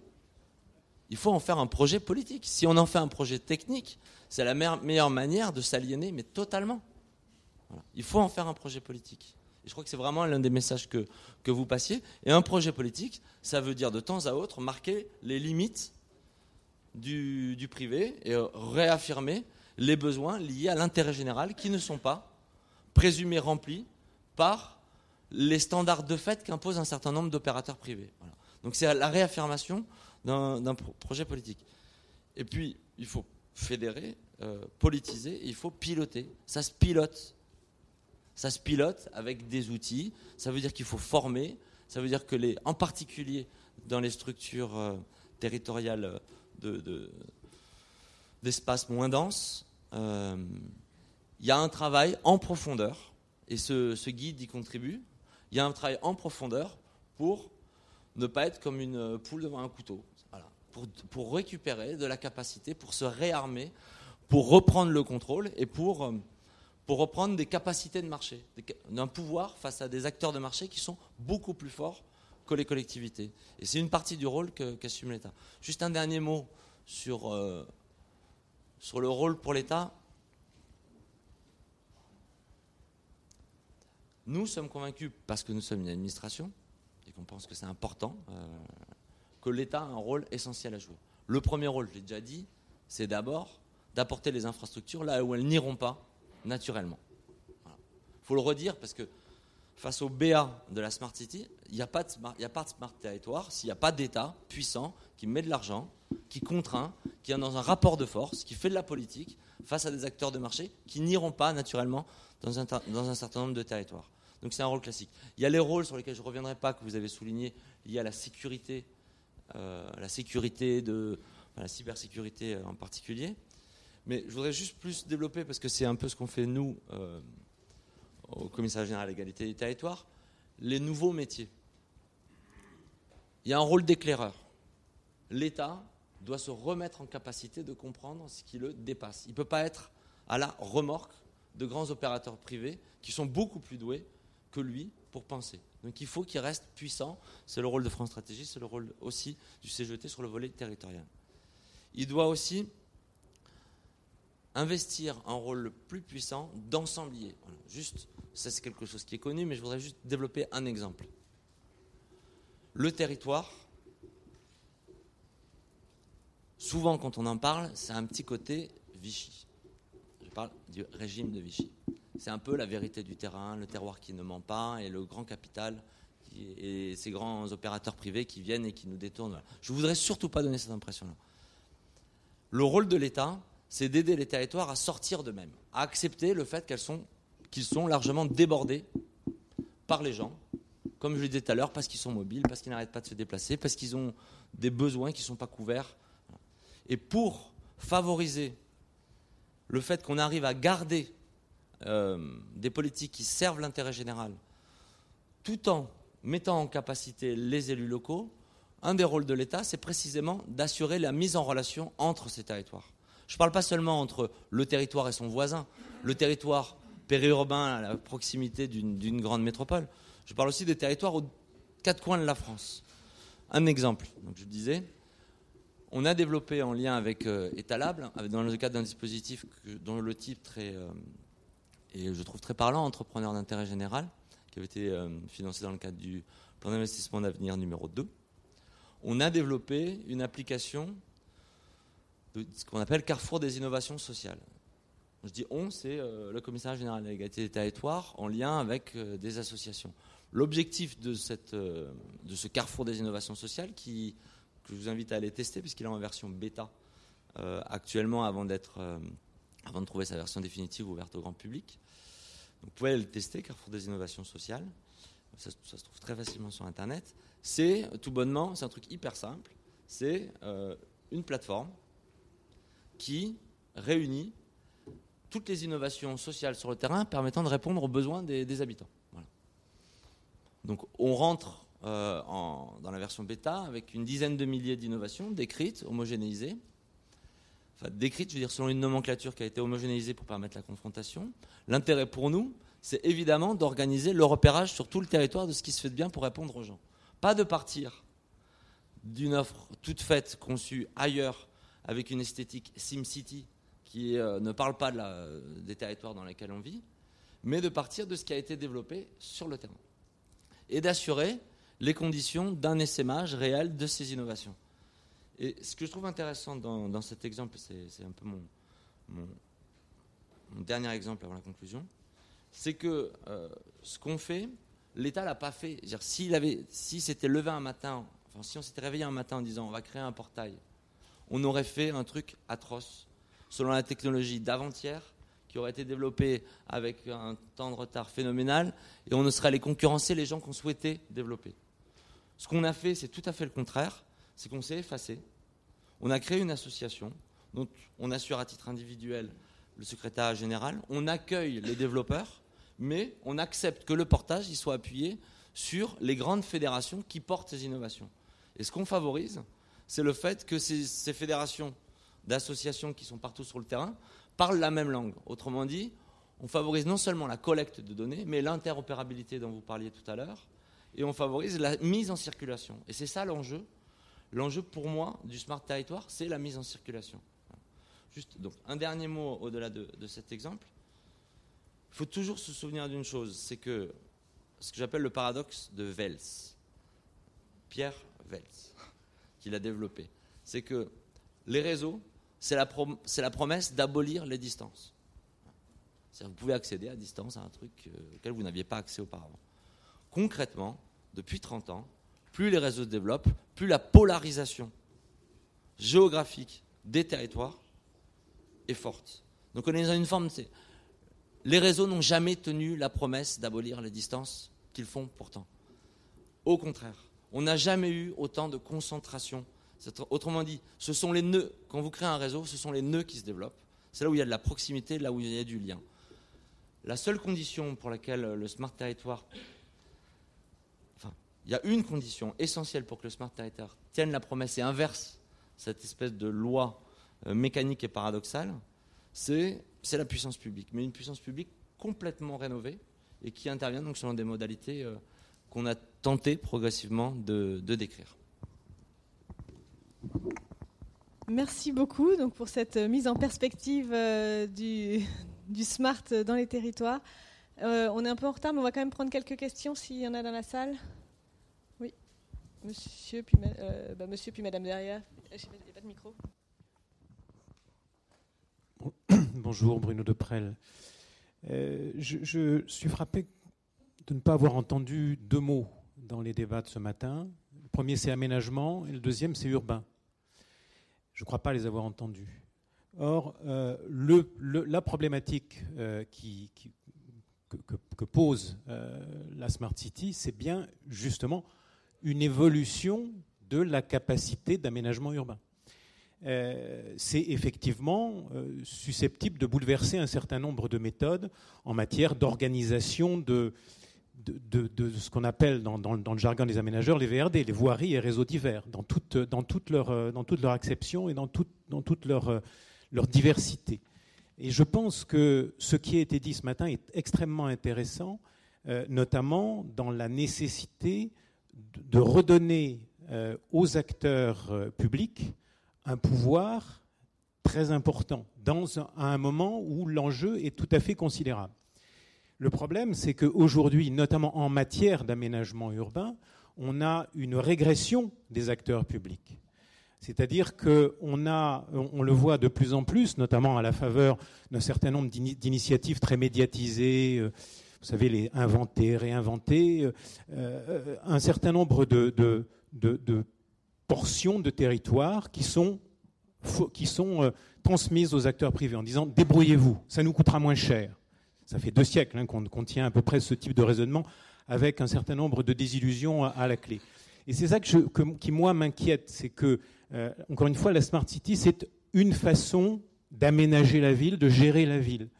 Et il est essentiel, effectivement, que les acteurs publics qui jouent un rôle essentiel, il est essentiel pour cela que les acteurs publics reprennent pied dans la maîtrise d'ouvrage urbaine. C'est absolument essentiel et malheureusement, ce n'est pas la direction qui est prise à l'heure actuelle. Ah, je pose ma question. Euh, bonjour, Catherine Gabet, directrice euh, adjointe du contrôle du spectre à l'Agence nationale des fréquences. J'ai entendu parler ce matin de, cybersécurité. Euh, je pense qu'on aurait pu parler de sécurité numérique au sens plus large, sachant qu'il est difficile de trouver du numérique sans euh, relation avec le spectre herdien. Il n'y a plus aucune application euh, ni nationale, euh, ni, ni d'OIV, ni économique qui, qui ne se servent pas de fréquence. Et c'est vrai que je n'ai pas entendu trop parler de, de, de, ce pan. C'est vrai que c'est un pan qui est peut-être trop souvent méconnu, mais la sécurité du spectre herdien, à mon avis, est du même plan que la cybersécurité, dans le sens où elle, elle, contribue à la sécurité numérique et économique, et pour la Smart City va être essentielle.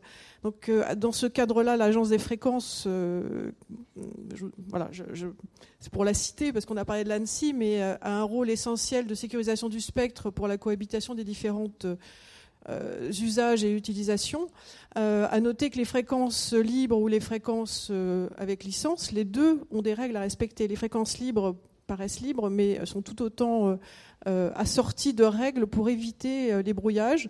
Donc euh, je pense qu'il est essentiel aussi qu'on puisse sensibiliser les, collectivités, et c'est ce qu'on a commencé à faire notamment avec euh, le Wi-Fi dans la bande 5 GHz, qui peut causer des brouillages à la météo, pour que euh, les règles soient connues, puisque en fait les, collectivités, et là je parle à l'avocate, seront responsables, et la sanction pénale est de 6 mois d'emprisonnement, 30 000 euros d'amende. Bon, ça n'arrive pas tous les jours, bien sûr, mais disons qu'il y a une responsabilité à bien utiliser les fréquences, qui sont une ressource rare essentielle, à, tous, les, tous les acteurs économiques. Et, donc je voulais simplement voilà, faire, faire, un petit point sur l'importance, à mon avis, de, de, pouvoir sensibiliser au bon usage, à la, à la capacité à comprendre les règles qui s'appliquent pour que les usages la Smart City ne, ne posent pas d'enjeux majeurs. Parce que les brouillages volontaires ou non intentionnels, ils sont souvent non intentionnels, malgré tout ils ont les mêmes effets, ils portent atteinte à la disponibilité des services qui en dépendent et les rendent inopérants. Alors quelques petits exemples, un brouilleur, un brouilleur GPS à 25 euros dans le coffre d'une voiture euh, garée à l'aéroport de Nantes, les avions ne pouvaient pas décoller. Euh, un réseau de compteurs d'eau connectés brouillé par euh, des grues qui communiquent. On a eu aussi un, réseau de compteurs d'eau euh, brouillé par un casque audio dans le domicile d'une personne. Voilà, donc on est intervenu. Et puis d'autres sujets dont j'ai parlé, les, les et la bande 5 gigas. Donc voilà, on commence à développer aussi des fiches pédagogiques qu'on a déjà distribuées dans, différentes instances. Merci Sébastien Côte, commissaire général de, de Ruralytique question finalement assez collective, mais surtout, euh, surtout au, commissariat. Euh, effectivement, je, rebondis sur ce que disait monsieur par rapport à la notion d'aménagement. C'est-à-dire que concernant le monde rural, je pense que ce rapport, en, incitant à la mutualisation, risque effectivement de réaliser la prouesse d'avoir euh, à la fois François Barouin et Vanik Berberian un peu en opposition, parce qu'il y a beaucoup de choses qui se passent au niveau, au niveau communal, et notamment en ruralité, où il y a effectivement un déficit de plus en plus marqué euh, d'assistance de l'État en matière d'ingénierie au projet. Voilà, ça c'est une difficulté, vous l'entendez je pense euh, environ dix fois par jour, euh, mais ça soulève l'autre question qui est celle de l'aménagement du territoire. anecdote, j'arrive de l'Allier, j'ai fait 300 km, pour faire les 250 premiers ça m'a pris deux heures et demie, pour faire les 50 derniers ça m'a pris deux heures. Voilà. Donc, euh, comment l'État projette, comment la France finalement se projette à 20 ans? Parce que les élus qui ont des projets, ils regardent à 20 ans, ils regardent pas au mandat, ils regardent sur la génération qui suit en disant qu'est-ce que je peux mettre en place sur ce territoire pour que les gens qui y naissent aient envie de continuer à y vivre et d'y entreprendre? Voilà, et que de nouvelles personnes aient envie d'y venir. Donc, euh, Aujourd'hui, que ce soit la DGF ou que ce soit des stratégies de présence, euh, oui, on a une embolie métropolitaine. Alors, elle n'est pas d'hier. Hein. Euh, vous disiez quand j'étais petit. Moi, quand j'étais petit, mon oncle qui travaillait chez Canon à Issy-les-Moulineaux, il habitait, euh, il habitait dans le, dans, le Val d'Oise et il faisait une heure et demie de 304 par jour. donc, donc voilà. Le, le truc, c'est que à un moment donné, quelle stratégie on se donne pour répondre à un besoin effectif, notamment de population métropolitaine qui voudrait aller ailleurs? Mais qui se disent bah, il n'y a plus les services. Alors je suis un petit peu piégé. Et euh, donc, quelle stratégie on a pour redistribuer des cartes de la présence sur le territoire? Et ça, c'est de l'aménagement du territoire, pas forcément de l'égalité, parce que ça nous piège un petit peu cette notion d'égalité, de mon point de vue, mais ça c'est personnel. Mais par contre, la notion d'aménagement, se dire où est-ce qu'on a envie de proposer aux gens des solutions pour vivre ailleurs, ça c'est un vrai sujet. Le monde économique est concerné, mais euh, on est en France et c'est souvent, euh, comme on l'a vu sur la French Tech, euh, l'État qui donne aussi ce, genre d'impulsion.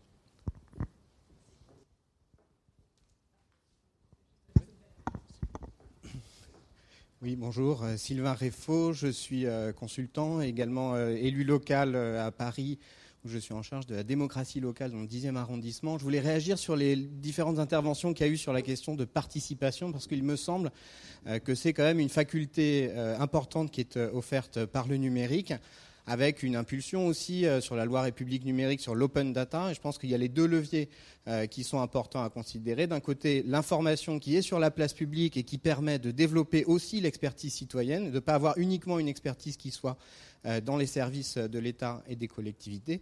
Et de l'autre côté, euh, la ville, le territoire intelligent, smart, c'est aussi un territoire qui écoute.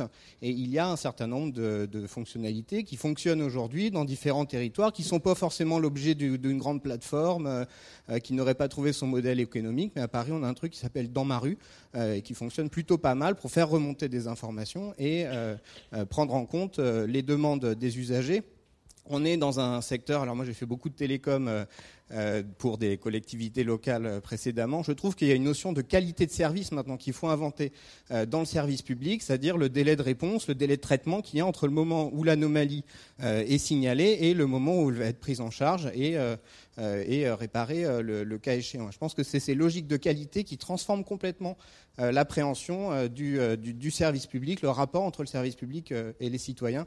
Vous aviez eu quelques petits propos sur ces questions de participation. Je voulais vous entendre un petit peu plus longuement là-dessus. Alors juste une dernière question éventuellement, sinon on répond, si d'accord. La dernière question. Je ne sais pas si vous qui souhaite commencer à répondre. voilà. Vélo. Allez, j'y vais. Euh, sur la, question sur les, mots manquants, aménagement urbain. Bon, je crois que d'abord, il faut qu'on arrive à parler de territoire de manière générale.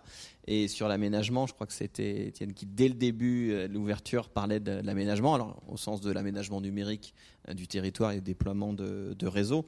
Mais c'est évidemment ces enjeux-là qui sont globalement euh, traités. Et quand on est aujourd'hui sur ce qu'on évoquait tout à l'heure, y compris dans l'expression que vous aviez tout à l'heure, sur le fait que c'était dans les réseaux, c'est surtout les nœuds qui se développaient, on est bien dans ces notions euh, d'aménagement et de, structuration. La, difficulté aujourd'hui, lorsqu'on parle de l'ensemble de ces sujets euh, smart, euh, numériques au sens large, c'est qu'on a une vraie difficulté. Je vais être un peu, dur et un peu provocant, mais voilà, j'ai quand même vu énormément de territoires pendant ma mission auprès du Premier ministre sur, ces enjeux-là. J'en ai vu en France, en Europe, à l'international. Ce n'est pas ceux qui communiquent forcément le plus qui ont le territoire le plus smart. Et c'est pas ceux, si on faisait un petit sondage ici des cinq villes les plus smart du territoire, je suis pas sûr que les noms qui sortiraient seraient exactement ce que moi j'ai pu constater, euh, que je trouvais particulièrement parfois euh, euh, intelligent, cohérent, structuré, et qui en tout cas apportent du sens. Moi j'aime bien quand j'arrive sur un territoire poser la question, mais quel problème avez-vous résolu? Très bien, vous êtes une smart city, mais vous avez résolu quoi comme problème aujourd'hui? Très concrètement, quel service est mieux opéré? Quel gain avez-vous fait? Et on en est rarement à, ce niveau-là. Et je pense qu'on a une vraie difficulté, c'est que je ne vais pas rentrer dans les détails, mais sans être trop violent avec les, élus et les cadres territoriaux, c'est que même s'ils sont à tous utilisateurs euh, quotidiens, permanents euh, des outils euh, du numérique et qu'ils utilisent les réseaux sociaux, etc., la compréhension du changement de paradigme qui est celui du monde dans lequel on va vivre à horizon de 5, 15 et 35 ans est extrêmement compliqué pour les décideurs locaux. Qu'aujourd'hui, l'accompagnement des élus sur la, transformation de la société avec le numérique, je ne dis pas pour, contre ou à cause d'eux, c'est en tout cas avec le numérique, est assez peu approprié. La formation des cadres territoriaux, l'INET qui forme tous nos administrateurs territoriaux, tous nos DGS, aujourd'hui, sur l'open data, un bout de machin euh, d'une heure et demie, sur, ça sert aux startups et ça sert au développement éco de votre territoire, et sur le reste, à peu près rien. Euh, sur les enjeux de transversalité, c'est extrêmement compliqué. Et aujourd'hui, euh, si on veut parler d'aménagement, je crois que l'essentiel, c'est d'accompagner les territoires avec de l'ingénierie, ce que vous disiez à la fin de votre propos, parce que très concrètement aujourd'hui, euh, c'est plutôt euh, un sujet de happy few dans les, euh, dans les territoires. C'est plutôt l'élu geek, un peu techno, ou pas trop d'ailleurs, mais parce qu'il avait un compte Twitter avant les autres, c'est lui qui se retrouve à gérer ces questions-là, là, et qui du coup est chargé et de l'aménagement numérique et du développement. On est quand même aujourd'hui, très concrètement, et je le dis volontairement de manière assez forte, à une smart city qui est plutôt gérée par des DIRCOM et des DIRCAB qui font des coûts, qui visent une petite couverture, un article dans la Gazette des communes, plutôt que des DGS et des maires présidents, présidentes qui aujourd'hui décident d'en faire un sujet politique et d'opérer leur territoire. Donc il faut faire sortir réellement la Smart City du DIRCAB et du DIRCOM. Je le dis alors qu'on est en mai 2018 et que dans six mois, un an, on commencera les campagnes municipales. Donc je mesure bien euh, que mon vœu est assez euh, illusoire. Mais euh, la réalité, c'est que c'est ça, c'est qu'à un moment, il faut que ce soit les DGS avec les élus, mais qui portent réellement ces politiques-là. Et aujourd'hui, je peux vous garantir que c'est loin d'être le cas, parce que, y compris eux, sont souvent assez loin de ces enjeux politiques. Un tout petit mot, parce que euh, je ne serais pas complet si je ne le disais pas, il faut qu'on accompagne nos directeurs des affaires juridiques. Partout dans les territoires, ce sont des empêcheurs de tourner en. Voilà. Alors c'est vrai dans tous les groupes, c'est vrai dans toutes les entreprises, etc. Mais aujourd'hui, faire traiter de l'innovation par un directeur des affaires juridiques, c'est impossible. Vous lui parlez de partenariat euh, d'innovation, vous lui parlez de marché de RD, de partage de propriété intellectuelle, il ferme toutes les portes, il explique aux élus, je suis là pour vous protéger, j'ouvre 22 parapluies, et in fine, on ne fait rien où on fait rien, où on fait à minima ou très mal. Aujourd'hui, notre territoire, il ne peut pas se limiter, il ne peut pas se limiter dans son ambition si on ne traite pas ces questions-là. Et pour euh, euh, une Céline Fèvre que vous avez, qui est directrice des affaires juridiques de la région Bretagne, qui elle a tout compris, parce qu'avant, euh, toute juriste qu'elle est, elle a passé 15 ans au SGMAP et qu'elle a fait ça toute sa vie, elle, elle sait parler d'innovation, mais pour une comme ça, vous avez 1000 responsables des affaires juridiques qui sont incapables ou plus, là, qui sont incapables. Moi, je pense que c'est extrêmement important et c'est sans animosité, sans méchanceté à destination des élus et des cadres territoriaux. Aujourd'hui, c'est cette réalité-là de l'incompréhension du monde dans lequel nous allons vivre et de la manière dont ça va changer. Donc je crois que moi, sur les 25 préconisations de mon rapport, il y en a quatre qui sont sur les enjeux de formation des élus et des cadres, avec quelques enjeux de cybersécurité qui répondront pas du tout aux questions de spectre, euh, mais qui en tout cas l'aborderont euh, pour partie sur cet angle-là. Euh, voilà, et j'aurais pu, sur ces quatre, j'aurais pu faire un, ça aurait pu être une recommandation formation voilà. Non, j'ai voulu que ce soit 4 pour que ça pèse dans les 25 et quand les gens lisent les recommandations, ils disent bien on a quand même un vrai gros souci. Alors euh, j'ai bon espoir que ça commence à changer. J'interviens à un colloque à l'INET donc pour les administrateurs territoriaux là dans 15 euh, jours. Il y en a un sur la Gazette des communes euh, la semaine prochaine. Voilà, il y a des chaires universitaires qui s'ouvrent et voilà, je crois que tout ça va continuer à, progresser. Mais si on n'accompagne pas nos décideurs locaux, et quand je dis décideurs locaux, c'est élus et administrations cadres territoriaux, on pourra ce ça restera les DIRCAB et les DIRCOM qui feront des coûts et on n'arrivera pas à faire avancer les territoires. Pas de service pour les citoyens, pas de business pour les entreprises et pas de résultat in fine.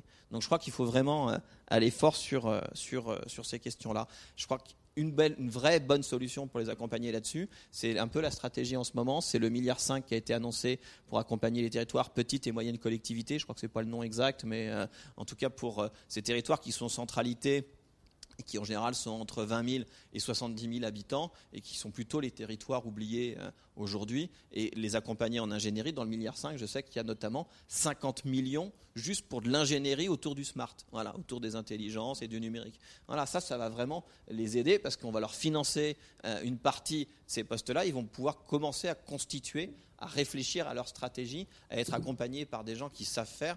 Euh, je crois que c'est vraiment important qu'on puisse aller sur, sur ces questions-là. Et sur la participation, moi, je, euh, je, suis déjà trop long, mais je m'arrêterai là. Mais oui, on a des outils, le Fix My Street, où euh, vous, vous, annoncez un, un, banc, etc.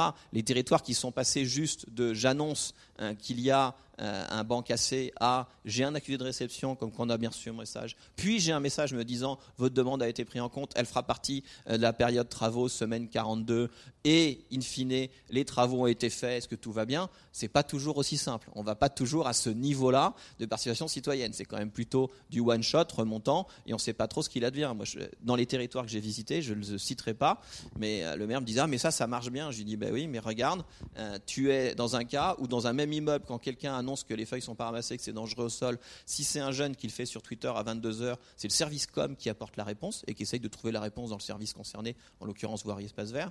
Et quand c'est Allo mairie 5 sur 5, comme il y a à peu près dans tous les territoires maintenant, c'est le service relations publiques parce que euh, Twitter est pas géré par les mêmes. Et donc vous êtes en capacité qu'un des deux apporte pas la même réponse, voire qu'un des deux apporte pas de réponse à l'autre. Donc voilà, je crois qu'on a encore des vraies marges de progrès, et y compris si on veut que les citoyens s'emparent de cette démocratie, ce type, ces outils-là de démocratie, il faut aussi qu'on les considère jusqu'au bout, et pas juste on est content, vous avez remonté et on ne sait pas ce qui se passe derrière.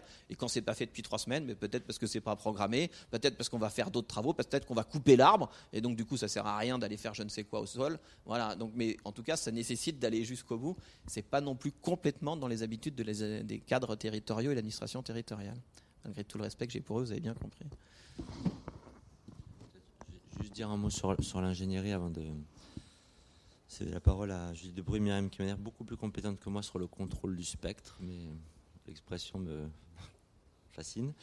Euh, non. L'ingénierie, juste le, mot, euh, je voulais dire, c'était que comme on est une administration très agile, tous les 4 ans, on change de nom. Et que voilà, on se repose pas sur nos lauriers, et on change tout. Donc d'ici quelques mois, on devrait encore être chamboulé. Euh, je parle du commissaire général à l'égalité des territoires, autrefois la DATAR. Euh, et ce qui est intéressant dans, ce constat, c'est juste l'idée que c'est précisément euh, autour de la question de l'ingénierie qu'on va changer. Que la question qui, nous interroge, c'est pas seulement de faire plus pour accompagner des territoires c'est de faire complètement autrement et que la notion d'accompagnement, ça ne veut plus du, tout dire la même chose que ça a pu vouloir dire par le passé. donc euh, vous aviez raison. Le mot égalité des territoires, c'était une promesse. Pour le coup, je parlais de promesses qui sont injustifiées. C'est une promesse complètement délirante et intenable, mais qui entretient les frustrations. Euh, donc on va se transformer en cohésion des territoires, ce qui est quelque chose de plus tenable, qui permet, comme euh, le disait Luc Bello, aussi d'arrêter de, penser les territoires pris un par un, mais de penser les liens entre eux et de se dire euh, on sauvera pas le rural en pensant qu'au rural, on, peut, on sauvera le, on c'est pas le mot, on accompagnera, de manière efficace des projets portés par le monde rural en soutenant, euh, comme vous le disiez, euh, les villes moyennes. C'est l'objet d'un plan qui s'appelle Action Cœur de Ville. C'est pas pour faire de la, pub, mais c'est vraiment de dire. Et en fait, paradoxalement, la première pierre de la politique des ruralités, c'est de s'adresser aux villes, mais à ces villes-là qui font, forment et quadrillent le territoire national. Voilà. Donc, euh, nouvelle ingénierie, nouveau nom, et nouvelle modalité d'action. la promesse qu'on essaye de faire à nous, c'est de faire comme si euh, les 30 dernières années avaient vraiment existé. Merci. Alors peut-être juste si on a deux minutes pour répondre sur la question de la cybersécurité. Oui, euh, je rejoins les remarques qui ont été faites. Effectivement, euh, la cybersécurité, c'est assurer la sécurité. La sécurité des systèmes d'information. Euh, le terme cyber, euh, d'ailleurs, actuellement, il y a quand même progressivement des définitions qui sont posées. Je pense à la revue stratégique cyberdéfense qui a distingué euh, justement ces trois notions. Cyberdéfense, les intérêts fondamentaux de la nation. La cybersécurité qui inclut cette notion de, de prévention et mise en place d'une stratégie. Et puis cybercriminalité qui est ni peu ni moins, mais là aussi c'est complexe, c'est pas encore complètement intégré. C'est en fait la transposition de la criminalité classique qui utilisent les moyens numériques et aussi les atteintes au système. Donc euh, effectivement, euh, je, je, vous rejoins euh, tout à fait. Il n'y a pas que il que l'ANSI. Hein, L'ensemble des, des, des, acteurs sont tout à fait préoccupés par ces questions de, de cybersécurité. Ça veut dire d'ailleurs cyber tenir le gouvernail, c'est-à-dire mettre en place une stratégie pour assurer la sécurité numérique. Mais bon, il y a, la stratégie a été annoncée en octobre 2015 et elle se euh, diffuse dans l'ensemble des, des structures, euh, pas uniquement étatiques, bien évidemment. Et c'est véritablement une coopération publique-privée qui ne cesse de s'accentuer.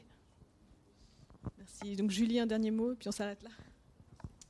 Donc sur la sécurité du spectre herdien, non, je m'arrêterai là. C'est plutôt euh, la, question tout à l'heure qui était posée sur les civic tech et, euh, l'open data.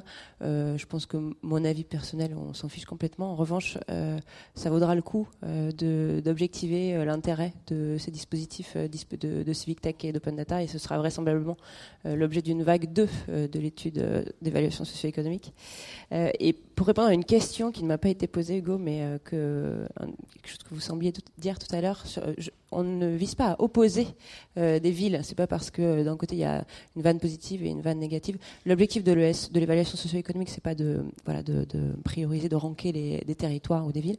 Euh, l'objectif, c'est de d'aider un territoire ou une ville à déterminer si le projet qu'elle envisage est un bon projet pour elle ou éventuellement est-ce qu'il faudrait avoir d'autres projets ou d'autres options de projets. Mais notre objectif est absolument pas de, de faire de la concurrence territoriale. Merci beaucoup pour ce mot de conclusion. Il me reste, euh, parce qu'on est un peu en retard, vous remercier euh, tous les quatre d'avoir participé à la table ronde. Et puis je laisse la place à Julien Delmouli de la FIRIP pour la présentation de son guide.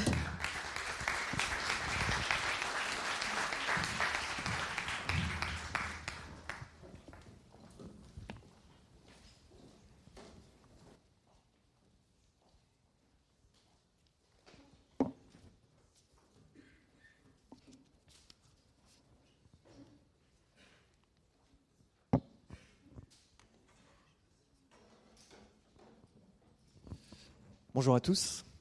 Merci d'être euh, venus nombreux pour participer au lancement du premier guide de la FIRIP en matière de Smart City et de Smart Territoire. Parmi vous aujourd'hui, euh, parmi euh, les gens qui sont présents dans la, salle, bah, beaucoup d'entre vous œuvrent au sein de collectivités territoriales et je pense que ce n'est pas tout à fait un hasard si vous êtes ici aujourd'hui. Tout simplement parce que les collectivités, en matière de numérique, occupent une place bien particulière depuis maintenant une quinzaine d'années.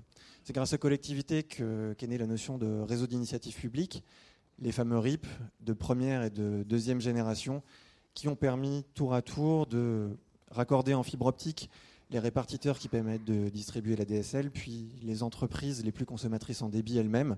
Et enfin, aujourd'hui, avec les RIP de seconde génération, l'ensemble de nos concitoyens, y compris dans les territoires sur lesquels la rentabilité n'était pas naturelle pour un opérateur privé. Alors cette euh, infrastructure, elle est très importante parce que, comme c'était dit tout à l'heure, cette infrastructure, c'est la porte vers le monde des usages. Sans cette infrastructure, il n'y aurait pas d'usage possible, tout simplement parce qu'ils ne sont pas accessibles. J'irai même plus loin en disant que la fibre optique, c'est l'infrastructure de base.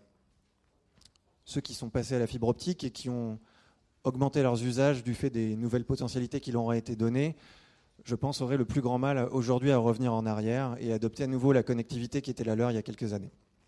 D'autre part, la fibre optique, c'est aussi la technologie qui est utilisée en cœur de réseau, c'est-à-dire que c'est la technologie qui permet de collecter toutes les autres. Qu'on parle d'antennes mobiles, de répartiteurs ADSL ou qu'on parle de LP1 ou de THD radio, eh bien, in fine, c'est bien la fibre optique euh, qui collecte l'ensemble des autres technologies. Bref, les territoires qui ont adopté la fibre optique, aujourd'hui, mesurent déjà euh, un certain nombre de bénéfices. Si vous euh, souhaitiez être davantage convaincu ou si vous ne l'étiez pas encore, je vous renvoie naturellement vers l'observatoire des RIP de la FIRIP, qui deviendra le 14 juin, et vous êtes tous invités pour la restitution. L'observatoire du très haut débit, au sens large, et plus seulement celui des RIP. Alors les RIP, au fond, on peut dire qu'ils reposent sur deux valeurs fondamentales. La première, c'est la notion de partenariat public-privé, c'est-à-dire la capacité à créer un écosystème sous la maîtrise de la puissance publique et dans lequel euh, le secteur privé aurait la capacité à mettre à disposition sa capacité d'innovation auprès du tiers de confiance, la collectivité, au bénéfice de tous. Le deuxième euh, pilier du RIP, on pourrait dire que ça serait la notion d'infrastructure neutre, ouverte et mutualisée. C'est grâce à ça qu'avec les RIP de première et de seconde génération, euh, les collectivités ont pu euh, amener jusqu'à leurs administrés, jusqu'aux citoyens, jusqu'aux entreprises et même pour leur propre consommation, un certain nombre de services qui n'étaient pas disponibles jusqu'ici ou qui l'étaient à des prix prohibitifs. Aujourd'hui, le rôle des collectivités est en train de se transformer. L'ensemble des domaines d'activité traditionnels de, la ville ou des collectivités, donc je pense là à la gestion de l'eau, à la gestion des déchets, tout ce que vous connaissez, ces domaines-là sont en train de se numériser, ce qui fait qu'on produit un certain nombre de données. Et aujourd'hui, notamment du fait du, RGPD, les collectivités doivent mettre euh, à disposition en open data un certain nombre de données. Eh cette tendance, demain, elle va s'accélérer avec la Smart City, avec le Smart Territoire. De quoi on parle quand on parle de, Smart Territoire? Je vous en propose une définition. La Smart City, le Smart Territoire, ça serait capter et utiliser les intelligences de façon collective, collaborative et interactive. Une fois qu'on a dit ça, qu'est-ce qu'on fait? On voit bien que la définition n'a rien de numérique et qu'elle euh, fait appel au concept d'intelligence plus générale. Si on essaie de la traduire en termes numériques, en termes technologiques, on pourrait dire que la Smart City, ce serait par exemple une euh, déclinaison de l'Internet des objets, entendue au sens large, et appliquée à chacun des domaines de compétences de la ville. Ça veut dire que on va mettre davantage de capteurs, qu'ils soient sous les routes, dans les bâtiments, ou qu'il s'agisse de caméras de vidéosurveillance, ou plus directement de votre terminal téléphonique, que vous avez tous dans la poche. Ces capteurs, il faut les connecter. Donc euh, adapter euh, la connectivité à chacun des types de capteurs. La donnée qui est collectée, il faut la stocker dans des plateformes de données qui sont elles-mêmes hébergées dans des data centers. Ensuite, on fait un certain nombre de retraitements qui, vont, amener à créer une nouvelle donnée qui devient elle-même une infrastructure de base. Eh bien, ce corpus-là que je viens de décrire et qui n'est pas exhaustif, ce corpus, ça pourrait être la définition de ce qu'on appellerait l'infrastructure numérique. L'infrastructure, donc, ne serait plus seulement physique, ça ne serait plus seulement la connectivité, la fibre optique, ça serait une part physique et une part virtuelle dont la donnée ferait partie. On pourrait imaginer que le rôle des collectivités, demain, ça serait de mettre à disposition de tous cette infrastructure numérique on pourrait appeler ça des RIP de troisième génération. Et cette infrastructure numérique, elle serait là au bénéfice de tous, mais peut-être plus particulièrement au bénéfice de l'économie locale et nationale. La FIRIP, en tant que fédération des entreprises partenaires des territoires numériques,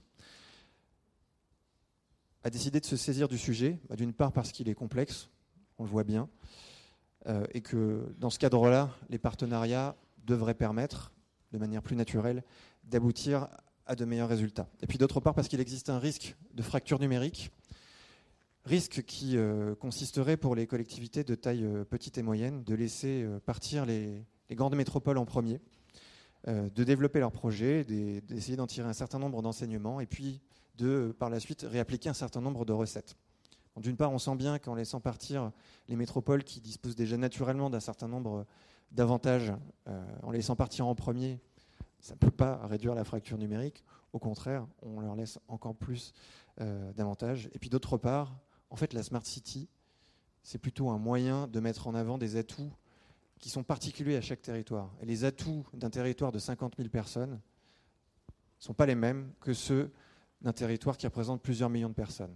Et même si c'était les mêmes, se battre sur le même axe que des métropoles, alors qu'on a une taille beaucoup plus réduite, ça serait probablement voué à l'échec. Donc, la FIRIP a décidé de se saisir du problème et de vous proposer ce guide qui est construit comme une boîte à outils, quelque chose de très opérationnel avec plein d'exemples.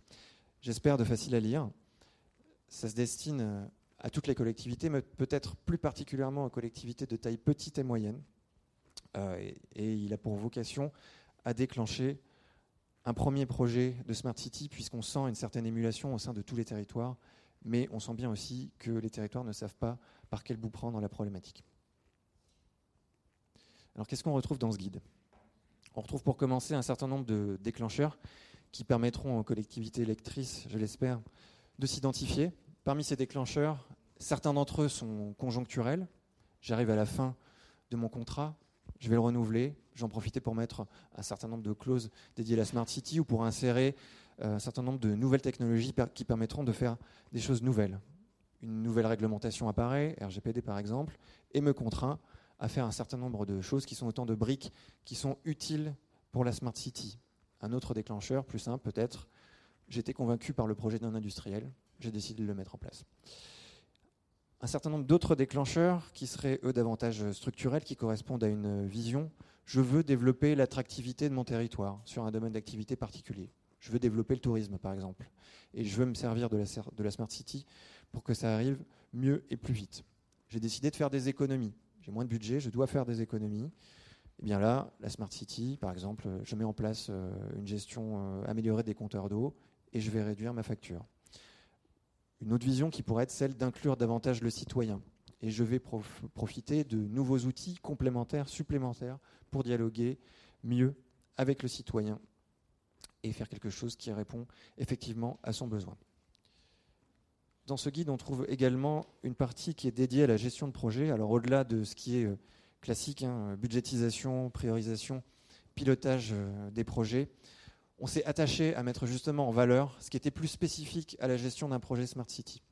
Alors là, je pense euh, par exemple en premier lieu au recensement des infrastructures et des solutions existantes, au nécessaire dialogue avec l'écosystème, je reviendrai plus en détail plus tard, à la recherche de la mutualisation maximum, à l'anticipation d'un certain nombre de points juridiques qui ne manqueront pas de se poser, ainsi que évidemment à la budgétisation des projets qui est nécessaire avant de, de s'y lancer. Et là-dessus, je voulais faire un focus euh, spécifique. Enfin, je crois qu'il a déjà été fait dans la table ronde euh, précédente. Euh, le message, simplement, c'était de vous dire qu'en matière de Smart City, les bénéfices ne sont pas que financiers, ils sont également socio-économiques. Mais, et on renvoie directement vers le rapport qui a été présenté tout à l'heure, on peut tenter de convertir ces bénéfices socio-économiques en bénéfices financiers, puisque l'argent a cette vertu qu'elle permet de comparer quand même pas mal de choses.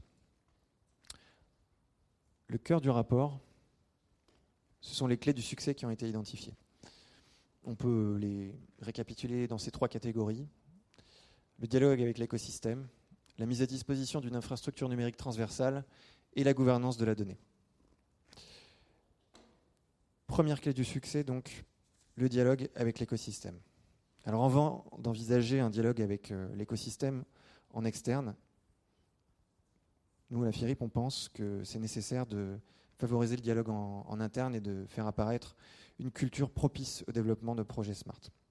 Donc ça nécessite de mettre en place au moins deux choses.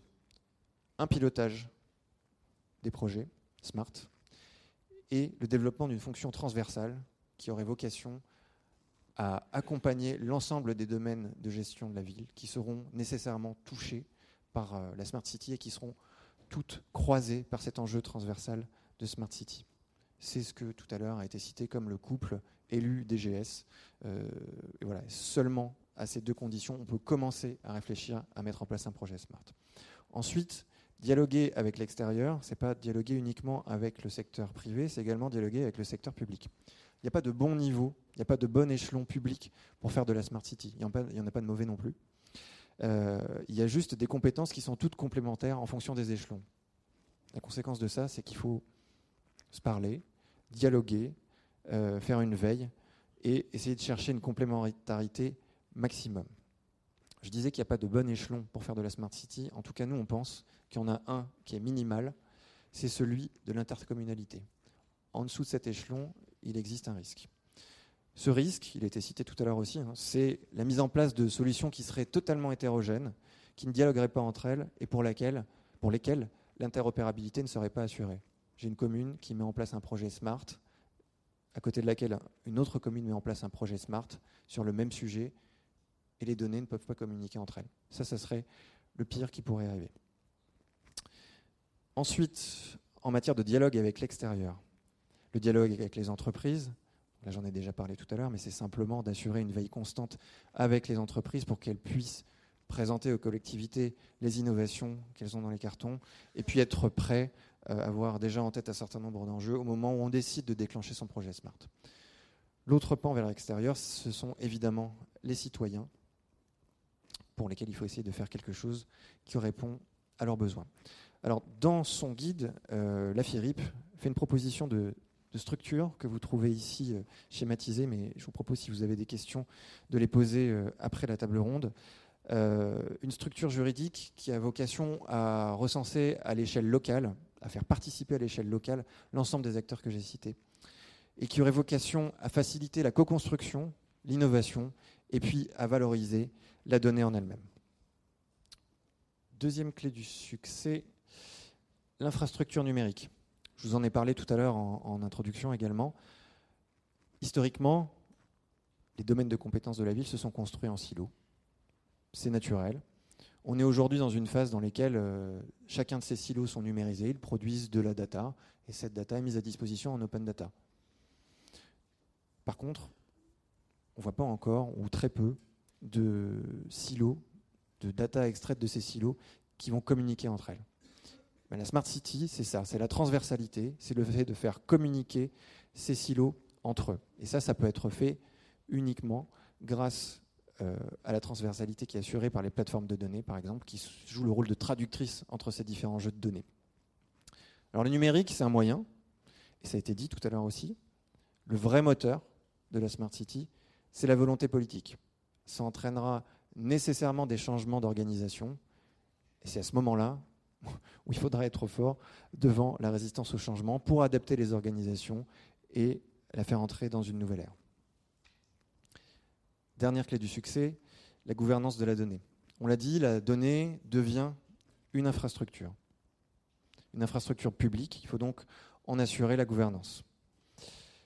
Au cœur de ce sujet de gouvernance, on trouve l'enjeu de souveraineté, qui est directement en lien avec, euh, avec celui de propriété des données sans cette propriété des données, il ne sera pas possible, d'une part, d'utiliser l'ensemble des données qui sont collectées, et d'autre part, de les mettre à disposition, évidemment, de manière euh, sécurisée. Sous la souveraineté, on trouve euh, également l'enjeu d'indépendance vis-à-vis du, du prestataire. Et ça, c'est particulièrement important au moment où on est en train de renouveler son marché et de changer de prestataire. Si on est lié trop parce que les données appartiennent aux prestataires, euh, ben, on voit bien qu'on va avoir du mal à changer de prestataire ou qu'il va falloir tout recommencer à zéro, ce qui n'est pas souhaitable. Donc l'indépendance du prestataire, ça fait partie des enjeux de gouvernance de la donnée. Et dans son rapport, la FIRIP fait un certain nombre de propositions de clauses contractuelles à insérer dans vos marchés publics. Vous les retrouvez au-dessus de moi, mais évidemment plus en détail et avec plus de commentaires dans ce guide.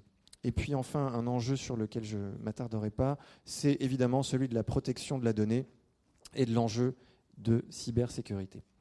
Ce guide n'a été possible que grâce à un certain nombre de personnes que je voudrais ici remercier, donc les auteurs, Parme et Tactis, euh, les financeurs que vous retrouvez ici au-dessus de moi, un certain nombre d'institutions qui nous ont euh, soit financés, soit qui nous ont euh, aidés du point de vue de la, communication, un certain nombre de contributeurs, évidemment, ceux de la commission Smart City de la FIRIP que vous retrouverez dans le guide, et puis évidemment les collectivités qui ont été euh, interviewées dans le cadre de ce guide, dont certaines sont présentes aujourd'hui, je les en remercie, pour participer à la table ronde qui suit. Je vous laisse donc en compagnie de ces experts du Smart Territoire pour une table ronde animée par la, par la Caisse des dépôts et j'espère que nous aurons le temps de faire un set de questions-réponses. Merci de votre attention. Merci à tous. Thank you.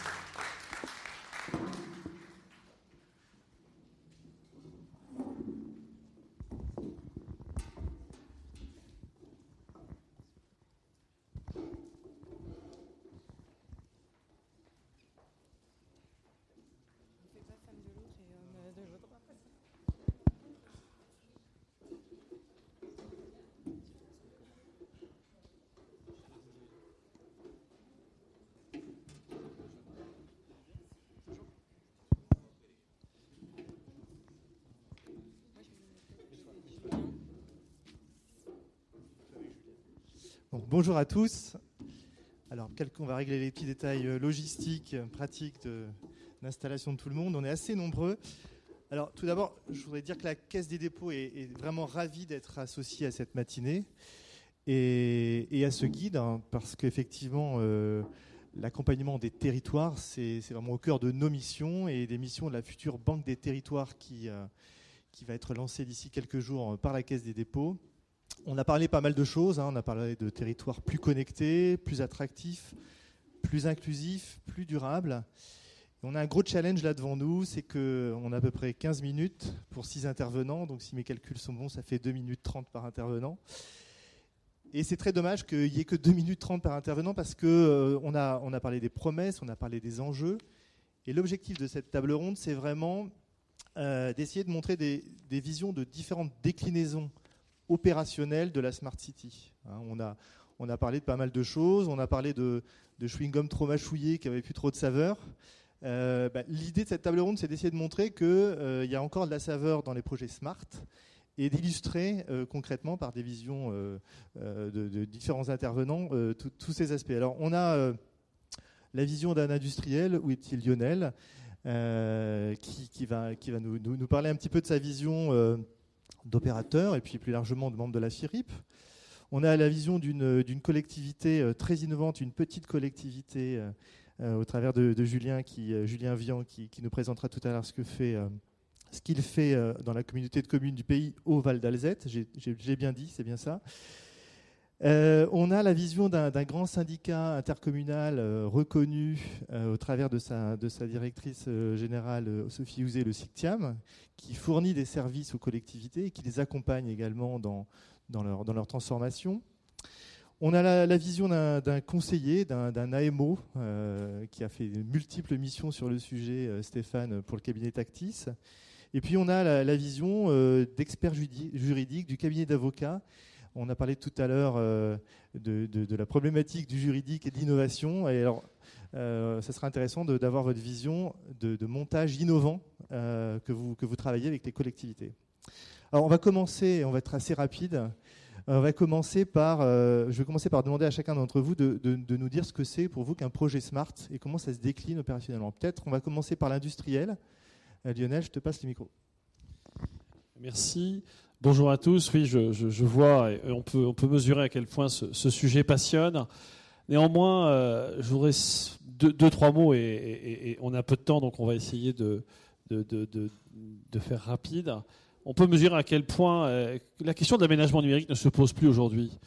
Euh, même si certains élus qui sont en marche ou pas peuvent, dans certains cas, dire que la fibre optique est prématurée, on mesure tous les jours et depuis une petite dizaine d'années, depuis l'appel à projet qu'a lancé le CGI il y a maintenant dix ans pour l'aménagement numérique du territoire, on peut mesurer après ce Tour de France euh, sur euh, sur tout le territoire que la fibre optique et, l'ensemble des élus sont, conscients que c'est bien partout et pour tous qu'il faut la fibre optique parce que on ne fera rien euh, sans une infrastructure, euh, on va dire, qui, qui, réponde à une équité sociale, euh, parce que sinon, c'est le tiers-monde numérique n'a pas le droit d'être cité en France, et surtout quand on va à l'étranger, on, peut s'en rendre compte.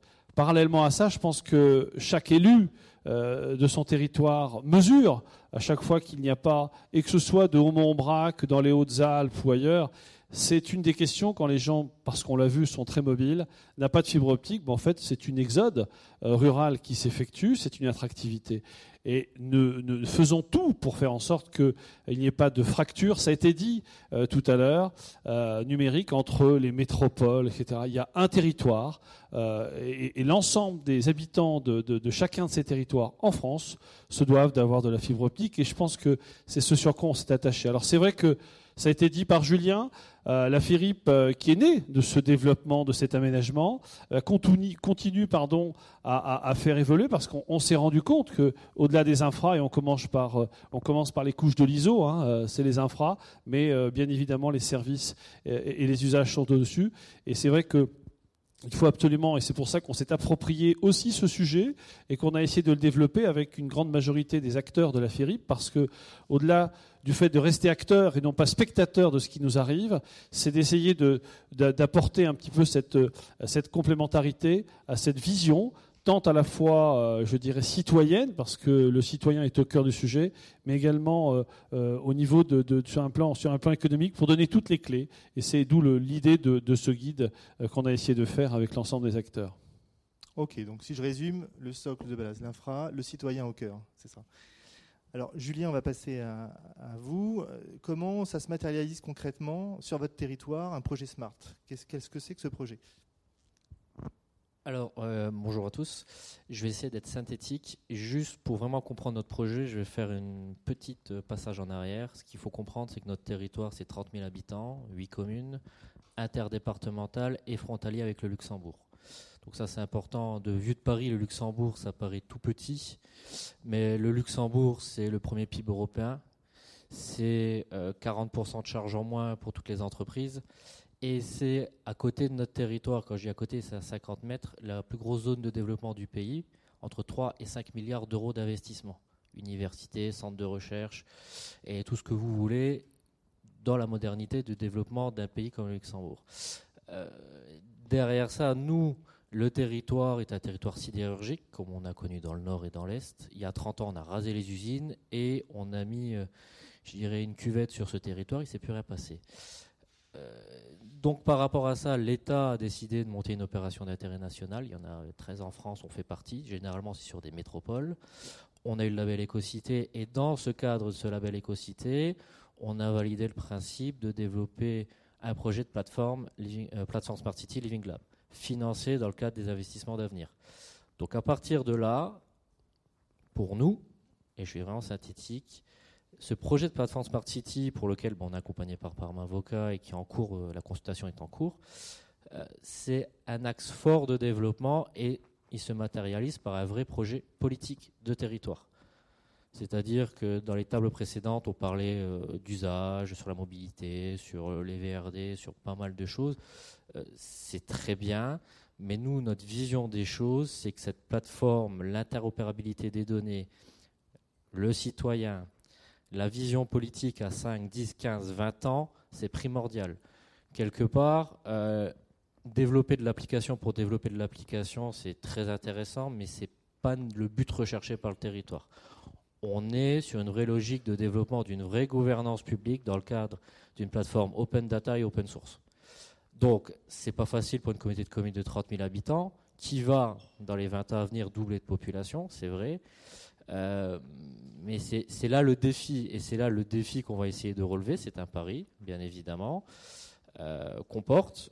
Euh, juste par rapport à ce qui a été dit sur la table avant, j'adhère à 100% à ce qui a été dit sur les cadres territoriaux, sur les politiques locales. Je n'aurais pas dit mieux, j'aurais peut-être un peu plus incisif. Euh, mais voilà, donc on va être quelque part, on va essuyer les plâtres, on va être un territoire test. Alors on a de la chance d'être très bien accompagné sur le plan juridique, et là je laisserai notamment cher Azad un peu parler de comment on a travaillé, mais c'est pas quelque chose de facile, mais c'est quelque chose, si on y arrive, je pense que ça sera quelque chose de bien. Voilà. D'accord. Justement, chez Razad, comment, euh, comment vous accompagnez euh, ce, projet? Quels, sont les dispositifs que, vous euh, Alors, oui. effectivement, c'est un projet extrêmement innovant, en tout cas pour nous, déjà au niveau de l'échelle. Trois, trois aspects. Avant toute chose, quand même, même si on a peu de temps, je voulais quand même remercier la FIRIP et France Stratégie pour l'organisation de cet événement, ainsi que pour cette table ronde. Si on peut vous donner des clés de succès supplémentaires, ce serait pas mal. Euh, donc trois éléments sur le projet euh, de la communauté de communes. Un, le contexte qui a été rappelé par Julien.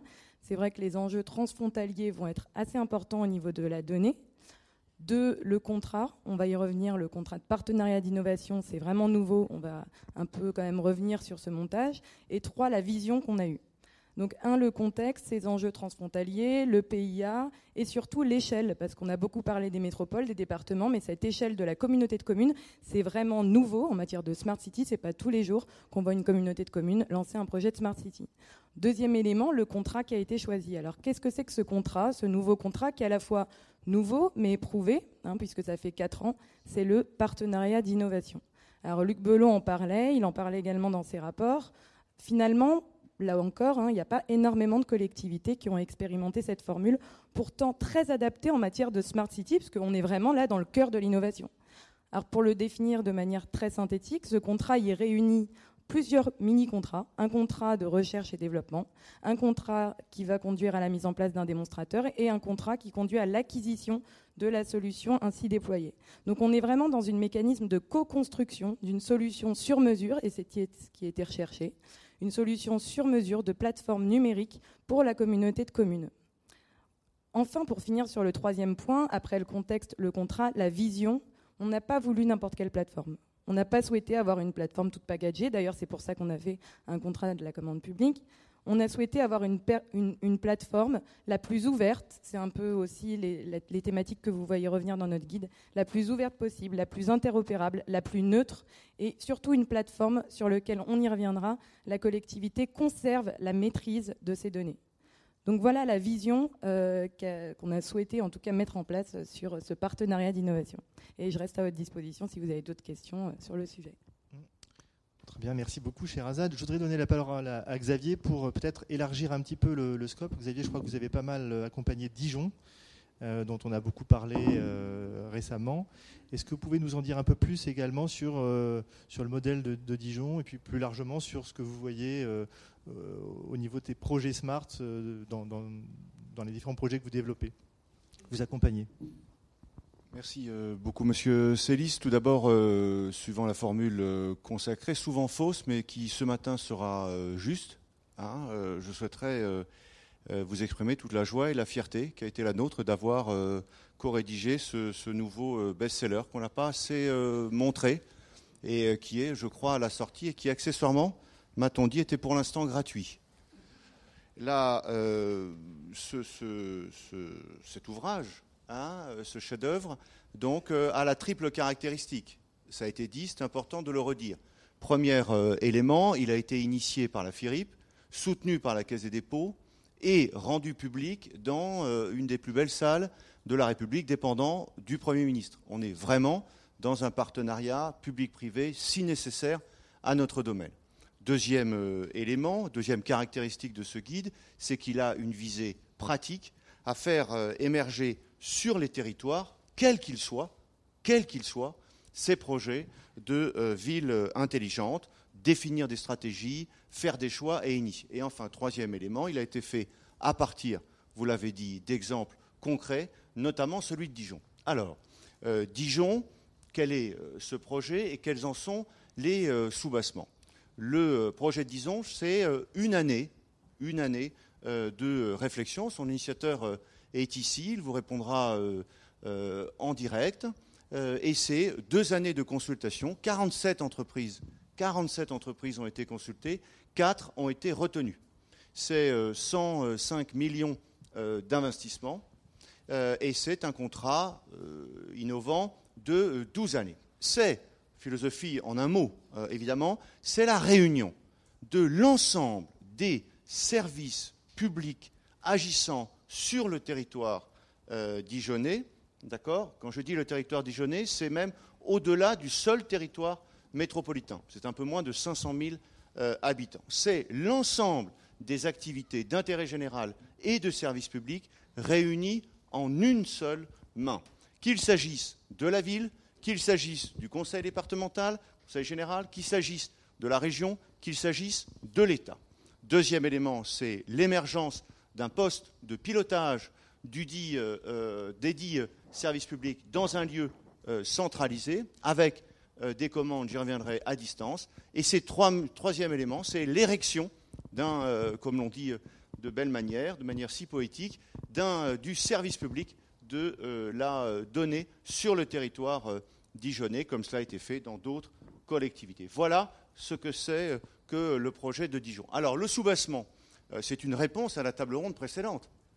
Hein, c'est une réponse diachronique à ce qui a été dit. Ces premiers éléments, c'est le soubassement, il est politique. C'est-à-dire que sur le territoire, la main est prise par le politique. En d'autres termes, on n'est pas euh, au pays des bisounours. Ce n'est pas euh, oui, oui, au pays des faits. Euh, il y a des interactions, il y a des égoïsmes, il y a des tensions, et c'est la politique qui les régule. Et bien là, le politique a pris en main ce sujet-là pour euh, euh, l'imposer à son euh, territoire. On y reviendra si vous le souhaitez. Et deuxième élément, deuxième caractéristique, c'est aussi le pragmatisme. évidemment, on n'est pas sourd aux forces qui sont aux forces du marché. Et eh ben, ce pragmatisme, c'est l'intégration des entreprises. Et si vous me permettez une nuance ironique dans les 40 secondes qui me sont consacrées, c'est que c'est des entreprises de l'ancienne économie. Ce sont des acteurs du monde ancien qui ont euh, pris la main. La collectivité de Dijon existe depuis un peu plus de 500 ans, d'accord? Et les entreprises avec lesquelles elle a contracté ont en moyenne d'âge un peu moins de 100 ans, d'accord? Donc c'est une forme d'action, voire de réaction, d'accord? Par rapport à ce dont on a parlé euh, euh, précédemment. Voilà le projet de Dijon. Il est plus émergent, hein, puisqu'il a maintenant un peu plus de deux années. On est dans sa euh, mise en œuvre. Et euh, comme dit l'autre, ça marche. Merci pour ces 40 secondes très euh, expressives et illustratives. Alors je me tourne vers Sophie maintenant, avec une autre vision, celle d'un syndicat intercommunal. Sophie, est-ce que tu peux nous, expliquer un petit peu comment le SICTIAM accompagne tous ces projets SMART dans les territoires concernés? Alors, le SICTIAM accompagne sur trois euh, niveaux. Donc, tout d'abord, il a acquis une expertise ces dernières années dans le déploiement d'un réseau de fibre optique avec euh, un, fermier. Et il, euh, il, offre un panel de services au niveau télécommunications. Il souhaite mettre en place maintenant un GFU à destination de tous ses membres. Ça, c'est vraiment sur les couches basses pour garantir une bonne connexion à tous ses membres. Ensuite, sur euh, la couche des services, et c'est ce qui nous intéresse le plus euh, présentement, euh, il travaille avec de multiples éditeurs puisque c'est son, on va dire son ADN. et donc aujourd'hui, ce qu'il apporte de nouveau, c'est le fait de mettre en sous-bassement de toutes les solutions logicielles qu'il fournit à ses membres une plateforme transversale. Donc lui, de par son choix historique, il souhaite travailler avec euh, des éditeurs à la fois open source et à la fois propriétaires, mais tout ce qui est sous-bassement, puisqu'il héberge tout lui-même, il souhaite avoir euh, des solutions open source. Et donc, il s'est donc appuyé sur la plateforme open source Oswillow pour bâtir cette plateforme de service transversale pour tous ses membres.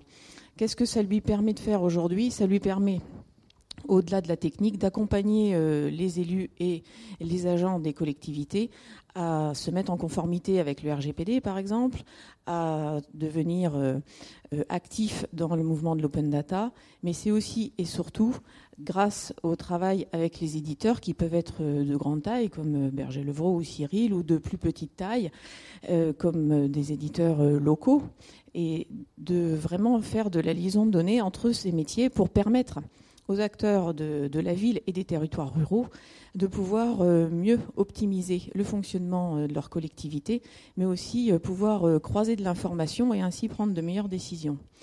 Enfin, un troisième aspect de son action auprès de ses membres, qui sont de toute taille, hein, de la petite commune jusqu'au département, en passant par des syndicats spécialisés dans le domaine de l'eau, par exemple, c'est d'aider ses membres à mettre en place des stratégies, des stratégies numériques, qui sont euh, toujours euh, spécifiques selon la taille ou selon ce qu'ils adressent eux-mêmes comme service. Ils doivent pouvoir avoir un temps de réflexion au montage de leur projet. Et donc là, le SICTIAM les accompagne en organisant tout un tas d'open lab. Il est lui-même devenu Living Lab, labellisé dans le dispositif régional euh, PACALAB. Et euh, il, accompagne donc euh, de manière créative tout un tas d'acteurs locaux, qu'ils soient publics, privés, particuliers, associatifs, à se réunir et à imaginer leur territoire de demain. Et suite à ces stratégies-là, il les accompagne à la mise en œuvre, que ce soit en rendant lui-même des services ou en ouvrant la possibilité à d'autres euh, acteurs, euh, éditeurs ou start-up locales de venir fournir des services dans les territoires. Et si ensuite ça devient intéressant, ça se pérennise après un test, un démonstrateur, de pouvoir l'intégrer lui-même dans son offre et ainsi le passer à l'échelle pour l'ensemble de ses membres. Voilà en gros les trois axes de son accompagnement euh, auprès des territoires.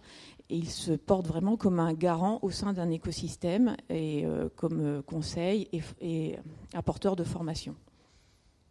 Merci Sophie. Alors, dernier de, ce premier tour de questions, Stéphane.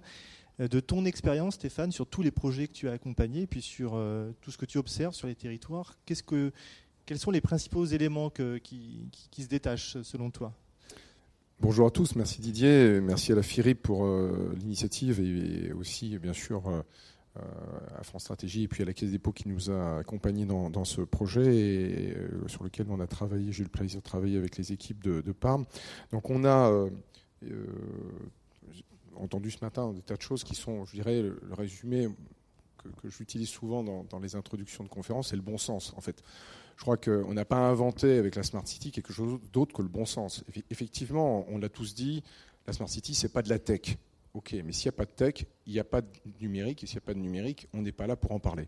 Donc on est tous d'accord là-dessus, c'est-à-dire que le citoyen est au centre de tout, euh, pas totalement d'ailleurs, mais il est au centre, c'est vrai. Euh, mais s'il n'y a pas de tech, n'y a, pas de problématique de smartphone, il n'y a pas de problématique de euh, savoir si mon bus est arrivé ou pas, si ma commande, euh, je vais la passer ou pas. Donc euh, là-dessus, tout ça, c'est du bon sens. Il faut de la connectivité. Et il faut de la connectivité dans le rural comme dans l'urbain. Ça, c'est un premier point. Et il faut du bon sens. C'est-à-dire qu'en fait, il faut prendre une problématique par rapport à la fois à une ambition, ça a été dit ce matin, c'est en gros, qu'est-ce que je veux faire? Et ça, chaque territoire peut avoir une approche, une histoire, une géographie une temporalité qui lui est propre, et c'est là où on commence à voir ben, des euh, différenciations qui s'opèrent entre les territoires, mais pour autant, il ne faut pas que chaque territoire soit le laboratoire de l'univers. Parce que la France, on fait déjà 1% du, monde, hein, c'est déjà beaucoup, hein, vous le savez, et que chaque territoire, si on prend 36 000 communes, je ne vous fais pas la division, ça ne fait pas grand-chose à l'échelle du monde. Donc si on veut tous être des start-upers et euh, que chaque territoire soit le lab de ces start-up, effectivement, on a des risques des risques sérieux. Donc ça veut dire qu'il faut avoir du bon sens, du pragmatisme. Il faut trouver, et par rapport à ta question Didier, il faut trouver ce qui va rendre pérenne cette transformation. Pourquoi? Parce que cette transformation, elle n'est pas évidente. Euh, le territoire, il ne faut pas l'oublier, c'est une entreprise, finalement c'est les entreprises même. C'est qu'une collectivité territoriale, le Grand Dijon, etc., c'est plus d'une centaine de métiers. Une entreprise, c'est quelques dizaines de métiers dans le meilleur des cas, enfin dans le plus complexe des cas. C'est qu'en fait, on est face à un truc qui est juste immense, c'est-à-dire la transformation numérique de centaines de métiers sur un territoire. Donc évidemment, on se dit c'est compliqué, on ne comprend pas pourquoi, il se pose des tas de questions, pourquoi ça ne marche pas du premier coup. Bah, évidemment, ça ne marche pas du premier coup. Et il faut donc euh, arriver à trouver à la fois un cap qu'on se fixe, des étapes, hein, des étapes concrètes, hein, comme disent nos amis anglo-saxons, des quick wins, c'est en gros par quoi je vais commencer Je vais prendre l'éclairage public, tiens, ça, ça marche bien, je vais changer. Je vais prendre effectivement euh, ce qui a été cité tout à l'heure, des problématiques de mobilité, etc., etc. Donc concrètement, je vais commencer à insuffler une dynamique de transformation. Et puis je vais commencer à faire une chose qui est assez basique, mais qui est très révolutionnaire, c'est finalement prendre plusieurs métiers, pas tous, hein, quelques métiers, et je vais commencer à les faire travailler ensemble. Et progressivement, essayer de faire par contagion, au sens positif du terme, partager ces nouvelles formes de travail dans l'entreprise qu'est le territoire et avec ses partenaires, son écosystème. Et ça, c'est évident que ça ne se fait pas en un jour. Et donc, il faut avoir cette capacité à accompagner le changement, à mettre en place de nouvelles organisations, de nouvelles façons de travailler. Ce qui a été dit sur le Val d'Azette est tout à fait euh, révélateur, c'est que vous avez, à l'échelle d'une intercommunalité, mis en place ces outils. Et si chaque commune, si chaque territoire se mettait à faire son projet isolément, évidemment, ça serait plus compliqué. Et puis, les outils, enfin, on a un bon exemple avec euh, ce qu'a dit Sophie vous êtes tout à l'heure, c'est que les outils, on ne va pas réinventer la roue à chaque fois qu'on va faire un smart territoire. Donc, ça veut dire qu'on a tout intérêt Hein, face aux GAFA, etc., à avoir très vite un passage à l'échelle. Et quand je disais la pérennité, si je voulais retenir un mot-clé, c'est il faut être drivé par la pérennité. C'est bien d'avoir un maire, un président d'un département, d'une région, etc., qui est super moteur. Mais le jour où il perd les élections, ça arrive. Ou le jour où il part dans de nouvelles fonctions, ça arrive aussi. Eh bien, à ce moment-là, est-ce que le territoire s'est mis en ordre de marche est-ce que les modèles économiques avec les partenaires privés sont suffisamment résistants pour qu'au-delà de la volonté politique du premier jour, on ait une pérennité dans la transformation? Et je pense que ça, c'est la clé. C'est ce qu'on a appelé, bon, je vous invite à regarder le guide, mais ça a été évoqué aussi ce matin par un, scan un peu sur les retours sur investissement. Je ferai juste une petite parenthèse sur les retours sur investissement. Il faut faire très attention à ne pas faire la même erreur dans les retours sur investissement que les silos dont on parle. C'est-à-dire qu'en fait, les retours sur investissement, il faut avoir non seulement un regard par par, projet, mais il faut aussi regarder plus globalement. Vous pouvez avoir des projets qui sont très rentables, qui vont aider à financer des projets qui le sont moins, mais qui sont tout aussi utiles. Donc le regard sur les retours sur investissement ne doit pas être segmenté, doit être transversal. Voilà. on reviendra peut-être sur d'autres questions, mais on a tellement à dire euh, dans cette salle et on aura peut-être l'occasion. Euh, on, pourrait encore y passer des heures, c'est vrai. Je vois le chrono qui tourne, je vois Étienne euh, qui commence à rédiger sa conclusion. Donc, on va juste faire un dernier tour pour conclure la table ronde. Je voudrais que chacun vous donniez deux, trois conseils euh, aux territoires qui veulent se lancer dans un projet smart. Qu'est-ce que vous conseilleriez euh, à des collectivités qui, se lanceraient maintenant sur le smart? Peut-être Julien Si je donnerais quelques conseils, le premier conseil, c'est de, premièrement, c'est de l'adosser à un projet politique. Ça, c'est, on peut passer que par là. Ce qui dit projet politique, des élus investis, première chose. Deuxième point, c'est d'avoir euh, une ingénierie. Alors quand j'ai une ingénierie, je m'entends bien. Hein, c'est au moins une personne ressource qui est moteur et qui suit les choses de la collectivité. Ça c'est important. Le troisième point, c'est de ne pas se faire enfermer dans certaines solutions euh, toutes faites qu'on vous vend, qui vous vend du rêve et qui au final euh, c'est plus compliqué. Et le quatrième point, c'est d'essayer de co-construire avec ses citoyens. on n'a pas pu en parler, mais c'est extrêmement compliqué. Tous les gens qui ont fait un petit peu de concertation savent que quand vous faites de la concertation, à part les opposants qui viennent hurler, raconter n'importe quoi, vous avez peu de monde. Euh, donc c'est trouver comment on co-construit le projet. Et quand j'ai les citoyens, c'est large, hein, c'est professionnel, avec les habitants du territoire plus globalement. Et le cinquième point, c'est que le projet sur un territoire ne peut pas être imaginé que sur le territoire.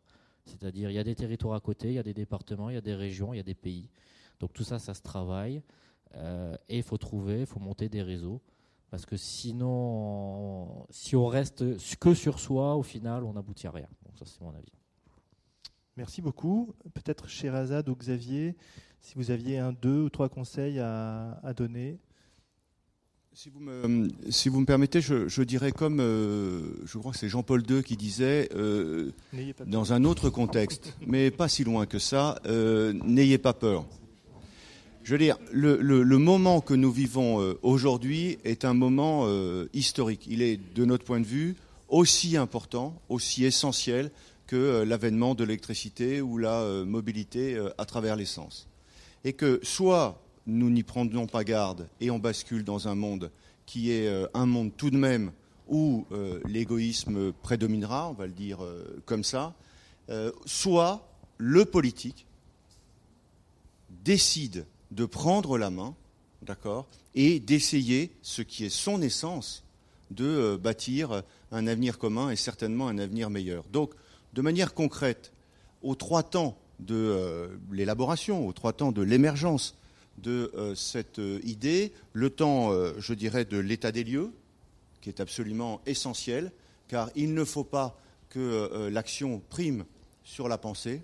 Or, beaucoup disent il faut y aller, nous avons des solutions. Non, On doit avoir des réflexions communes et adaptées au territoire, quel qu'il soit, premier élément. Deuxième élément, évidemment, dans l'action, dans la mise en place des solutions, inclusives, pragmatiques, durables, et enfin, euh, évidemment, euh, dans euh, l'exécution, bien évidemment. Conclusion de la, la conclusion, c'est l'objet de ce guide, c'est-à-dire d'être ambitieux dans le contenu, modeste dans la démarche. Je vous souhaite bonne lecture.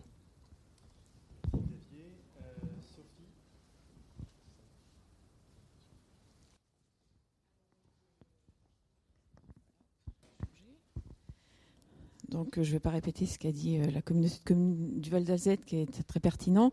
Je vais ajouter euh, trois petites choses. donc, un conseil, donc, c'est que quand on veut mener un projet Smart Territoire, en fait, au-delà de l'enjeu de lier des données, c'est surtout lier des personnes. Et ça commence par chez soi. C'est-à-dire que si on veut initier un projet, euh, il faut se faire accompagner en interne parce que la plus grosse difficulté est encore de faire parler les gens euh, à l'intérieur de la collectivité et avec ses collectivités membres. Euh, le deuxième point, c'est de se mettre à la place de l'usager.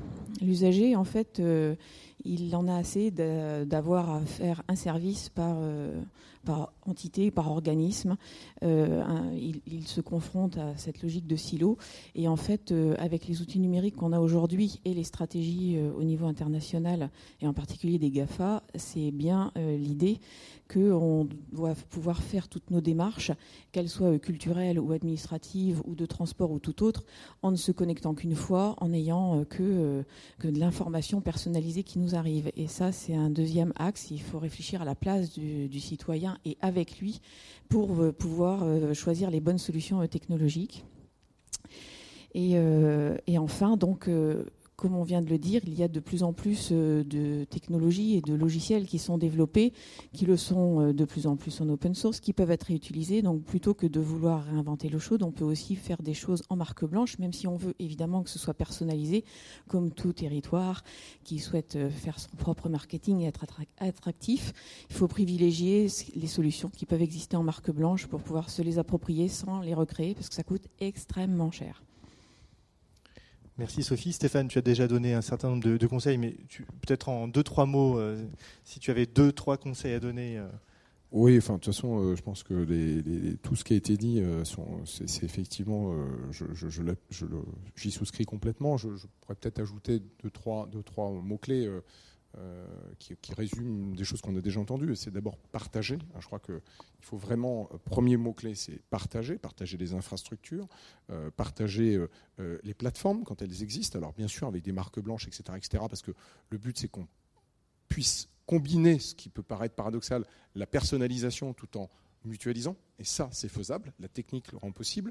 Et surtout, vraiment, s'il y avait encore une fois un mot-clé sur lequel je m'attraquerais, c'est vraiment partager. Euh, s'assurer de l'ouverture, c'est de ne pas être enfermé.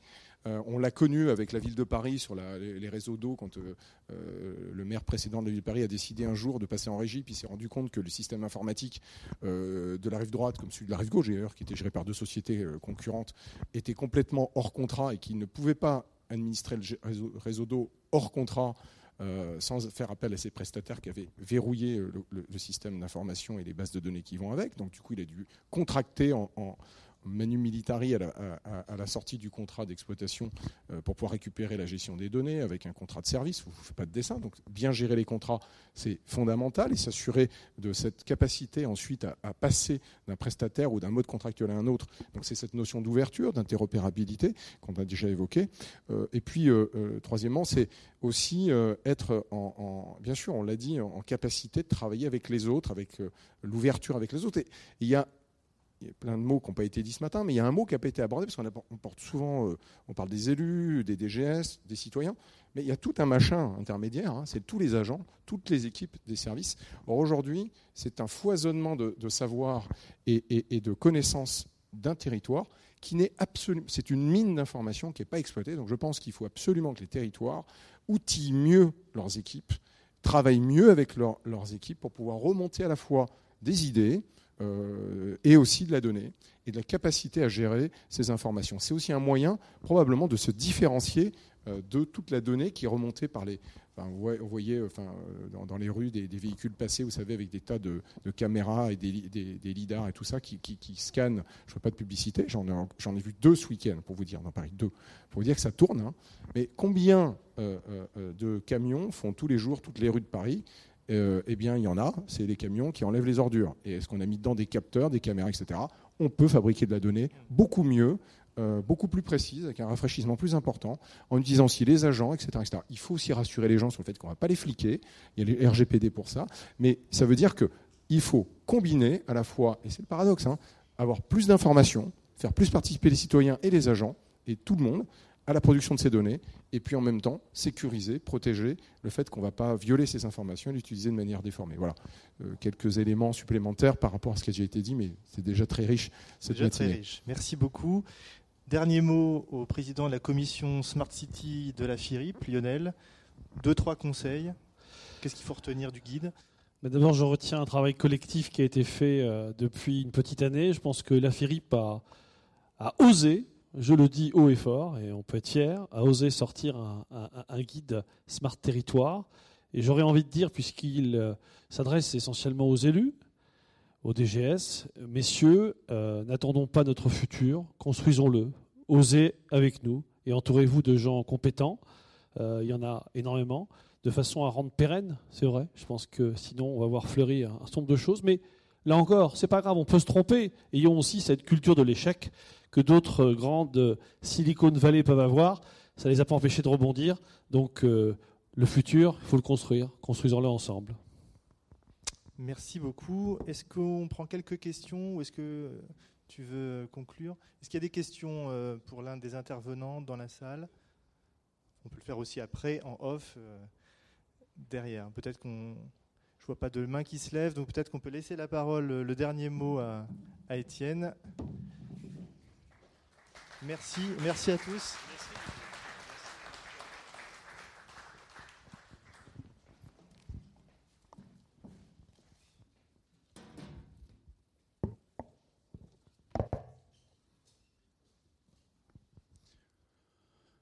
Bien, avant de passer euh, au buffet, vous êtes tous conviés. Partie de la convivialité de la FIRIP que de vous inviter euh, à manger un morceau et, à boire un coup. Alors conclure euh, cette matinée est évidemment complexe vu la richesse de nos échanges. je vais juste commencer par faire écho, mon cher Xavier, à ta petite page de pub et tu as 100% raison.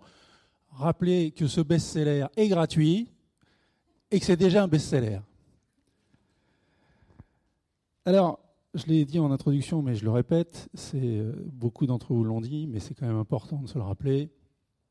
Sans infrastructure, on n'est pas là pour en parler. Et au sein de ces infrastructures, juste un message euh, fibre optique sur 100% du territoire. On est tous d'accord, tout du moins pour l'ensemble de nos citoyens et de nos entreprises, et également on a parlé spectre du bout des lèvres tout à l'heure. Euh, ne pas oublier euh, la 5G, la 5G qui, par définition, euh, on en est assez balbutiement. On sait que techniquement ça marche. Il tout un tas de, problématiques qui ne sont pas encore complètement résolues. mais la 5G, qui est tout à fait compatible avec la fibre optique, puisque vous savez qu'il y aura des nécessités de microcells, en français dans le texte, et que ces microcells euh, doivent toutes être raccordées en fibre. Donc ce n'est pas un sujet, il n'y a pas de débat, c'est fibre optique partout, bien entendu. Mais euh, la 5G euh, sera évidemment un des vecteurs clés de nos smart territoires de demain. Quelques mots-clés que j'ai retenus, au premier duquel politique, bien entendu. Il faut du politique, c'est une évidence, et ceux qui ont vécu le démarrage des RIP de première génération se souviennent très bien que tous les premiers qui sont partis, ils sont partis grâce à qui? Grâce à des hommes politiques visionnaires, c'est une évidence. Il faut du politique. Citoyen, le citoyen au cœur du smart territoire, là aussi une évidence, néanmoins, euh, rappelons-le. Alors tu as dit, mais pas que, Stéphane, effectivement, mais pas que. Le citoyen, euh, et, ça a été remarquablement bien dit euh, par le, CGET que je remercie au passage, où effectivement il, y a toujours, il peut y avoir une déviance de l'usage par rapport à l'idée qu'on s'en fait. Luc Bello l'a dit également. en disant, en prenant l'image du film japonais dont tout le monde rêve, mais que personne n'ira voir, et, la série Friends que tout le monde décrit, mais que tout le monde a déjà vu. Donc c'est ça, c'est comment assurer que nous répondons bien à l'usage, et pas l'idée qu'on se fait de l'usage, mais à la réalité de l'usage. La qualité du service. Ça aussi, ça me semble absolument fondamental. Euh, la, cité, au sens euh, grec du terme, est là pour répondre aux citoyens. Et, ce citoyen, bah, il est là au cœur, il est là en attente. Il, a raison d'attendre, puisque euh, si la cité est régie par des politiques, c'est bien pour répondre à ces attentes. Et dans ces attentes, la qualité du service est fondamentale. Avoir un service qui ne réponde pas à la demande, je ne ferai pas de parallèle douteux par les temps qui courent, euh, c'est juste, euh, juste stupide. Protection de la donnée, protection des données. Une évidence là aussi. Euh, on a, et on peut en être fier, on ne l'a pas dit ce matin, mais RGPD, c'est quand même une initiative européenne, et on a réussi à 27, peut-être même à 28, les Anglais étaient encore là, à se mettre d'accord. Comme quoi, sur un sujet qui est pourtant excessivement complexe. Comme quoi l'Europe a certainement, sur ces sujets-là, une carte à jouer face aux, GAFAM. Et là, on peut peut-être, et notamment quand on voit ce qui s'est passé euh, récemment avec Facebook, vendre au reste du monde ce concept de la protection euh, des données. TRI et valeur actuelle nette. Alors, pour tous ceux qui, aiment manipuler ces concepts, euh, c'est intéressant de voir appliquer ces concepts, chère madame, avec euh, du socio-économique. Le TRI d'un projet n'est plus que financier, il est également socio-économique, avec tout un tas, euh, comme on l'a pu le voir ce matin, de, fondamentaux comme naturellement la protection euh, de l'environnement, euh, les problématiques d'énergie, euh, j'en passe et, des meilleurs. La pérennité, Stéphane, tu as parlé de pérennité, ce qui là aussi est totalement fondamental. Et pour de la pérennité, on a parlé interopérabilité, et là aussi, c'est primordial. Le risque, le risque, c'est que chacun, et on l'a dit à plusieurs reprises, fasse son projet dans son coin, et que deux territoires concomitants deux territoires avec la même frontière ne réussissent pas à se parler. Ce serait absolument dramatique. Mais la pérennité également euh, des services, la pérennité du politique, parce qu'effectivement, par essence, un mandat euh, politique a une durée. Et surtout en France, on aime bien, on aime bien que ça bascule. Donc comment s'assure-t-on euh, de la pérennité de ces projets dans le temps? La vision, c'est une chose, mais il faut effectivement le structurer. Et on a parlé structure juridique, on a parlé contrat, contrat de délégation de service public, avec l'ensemble de ces contrats qui sont aujourd'hui par silo, qu'il va falloir réussir à, casser, à assembler. Et la problématique contractuelle euh, est primordiale. Pour finir, cette petite anecdote que j'ai entendue, je te regarde Lionel, à San Francisco, dans la bouche de Serge Soudoplatov, que j'ai trouvée absolument délicieuse quel est le smart village le plus connu de France? Village d'Astérix, bien sûr. Village d'Astérix est ultra smart. Et pourtant, il n'y avait pas de 5G. Hein. Ultra smart, le village d'Astérix. Et quand vous regardez dans le village d'Astérix, pardon, chacun a un travail. Chacun a une fonction. Le poissonnier, très célèbre, le druide, le chef, idéfix qui a sa propre fonction. Mais il y en a un dont on ne connaît pas la fonction, c'est Astérix. Il est guerrier, mais ça c'est un statut, c'est pas une fonction. Vous savez qui ce qui fait Astérix dans le village le plus smart que nous ayons jamais connu? Eh ben, c'est le directeur de projet de la smart, du Smart Village. C'est le community manager. Et ça, c'est juste extraordinaire. Ça ne fonctionne par définition que si quelqu'un s'en occupe. Mes remerciements naturellement à France Stratégie, mes remerciements euh, au CGET, mes remerciements aux rédacteurs Parme et, Tactis, remerciements euh, à toi Lionel pour avoir présidé la commission euh, Smart Territoire, hein, arrêtons de l'appeler City, Smart Territoire de la FIRIP. Mes remerciements, bien entendu, à la Caisse des dépôts et consignations, à Didier Célis qui s'est euh, particulièrement investi. Mes remerciements euh, aux acteurs financiers, euh, aux acteurs industriels, pardon, mais qui ont participé au, financement. Et enfin, mes remerciements à Julien Delmouli. Merci Julien, bravo, c'est une totale réussite.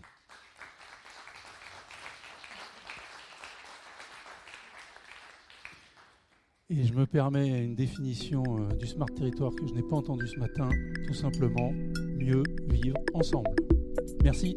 Retrouvez tous les podcasts de France Stratégie sur www.stratégie.gouv.fr.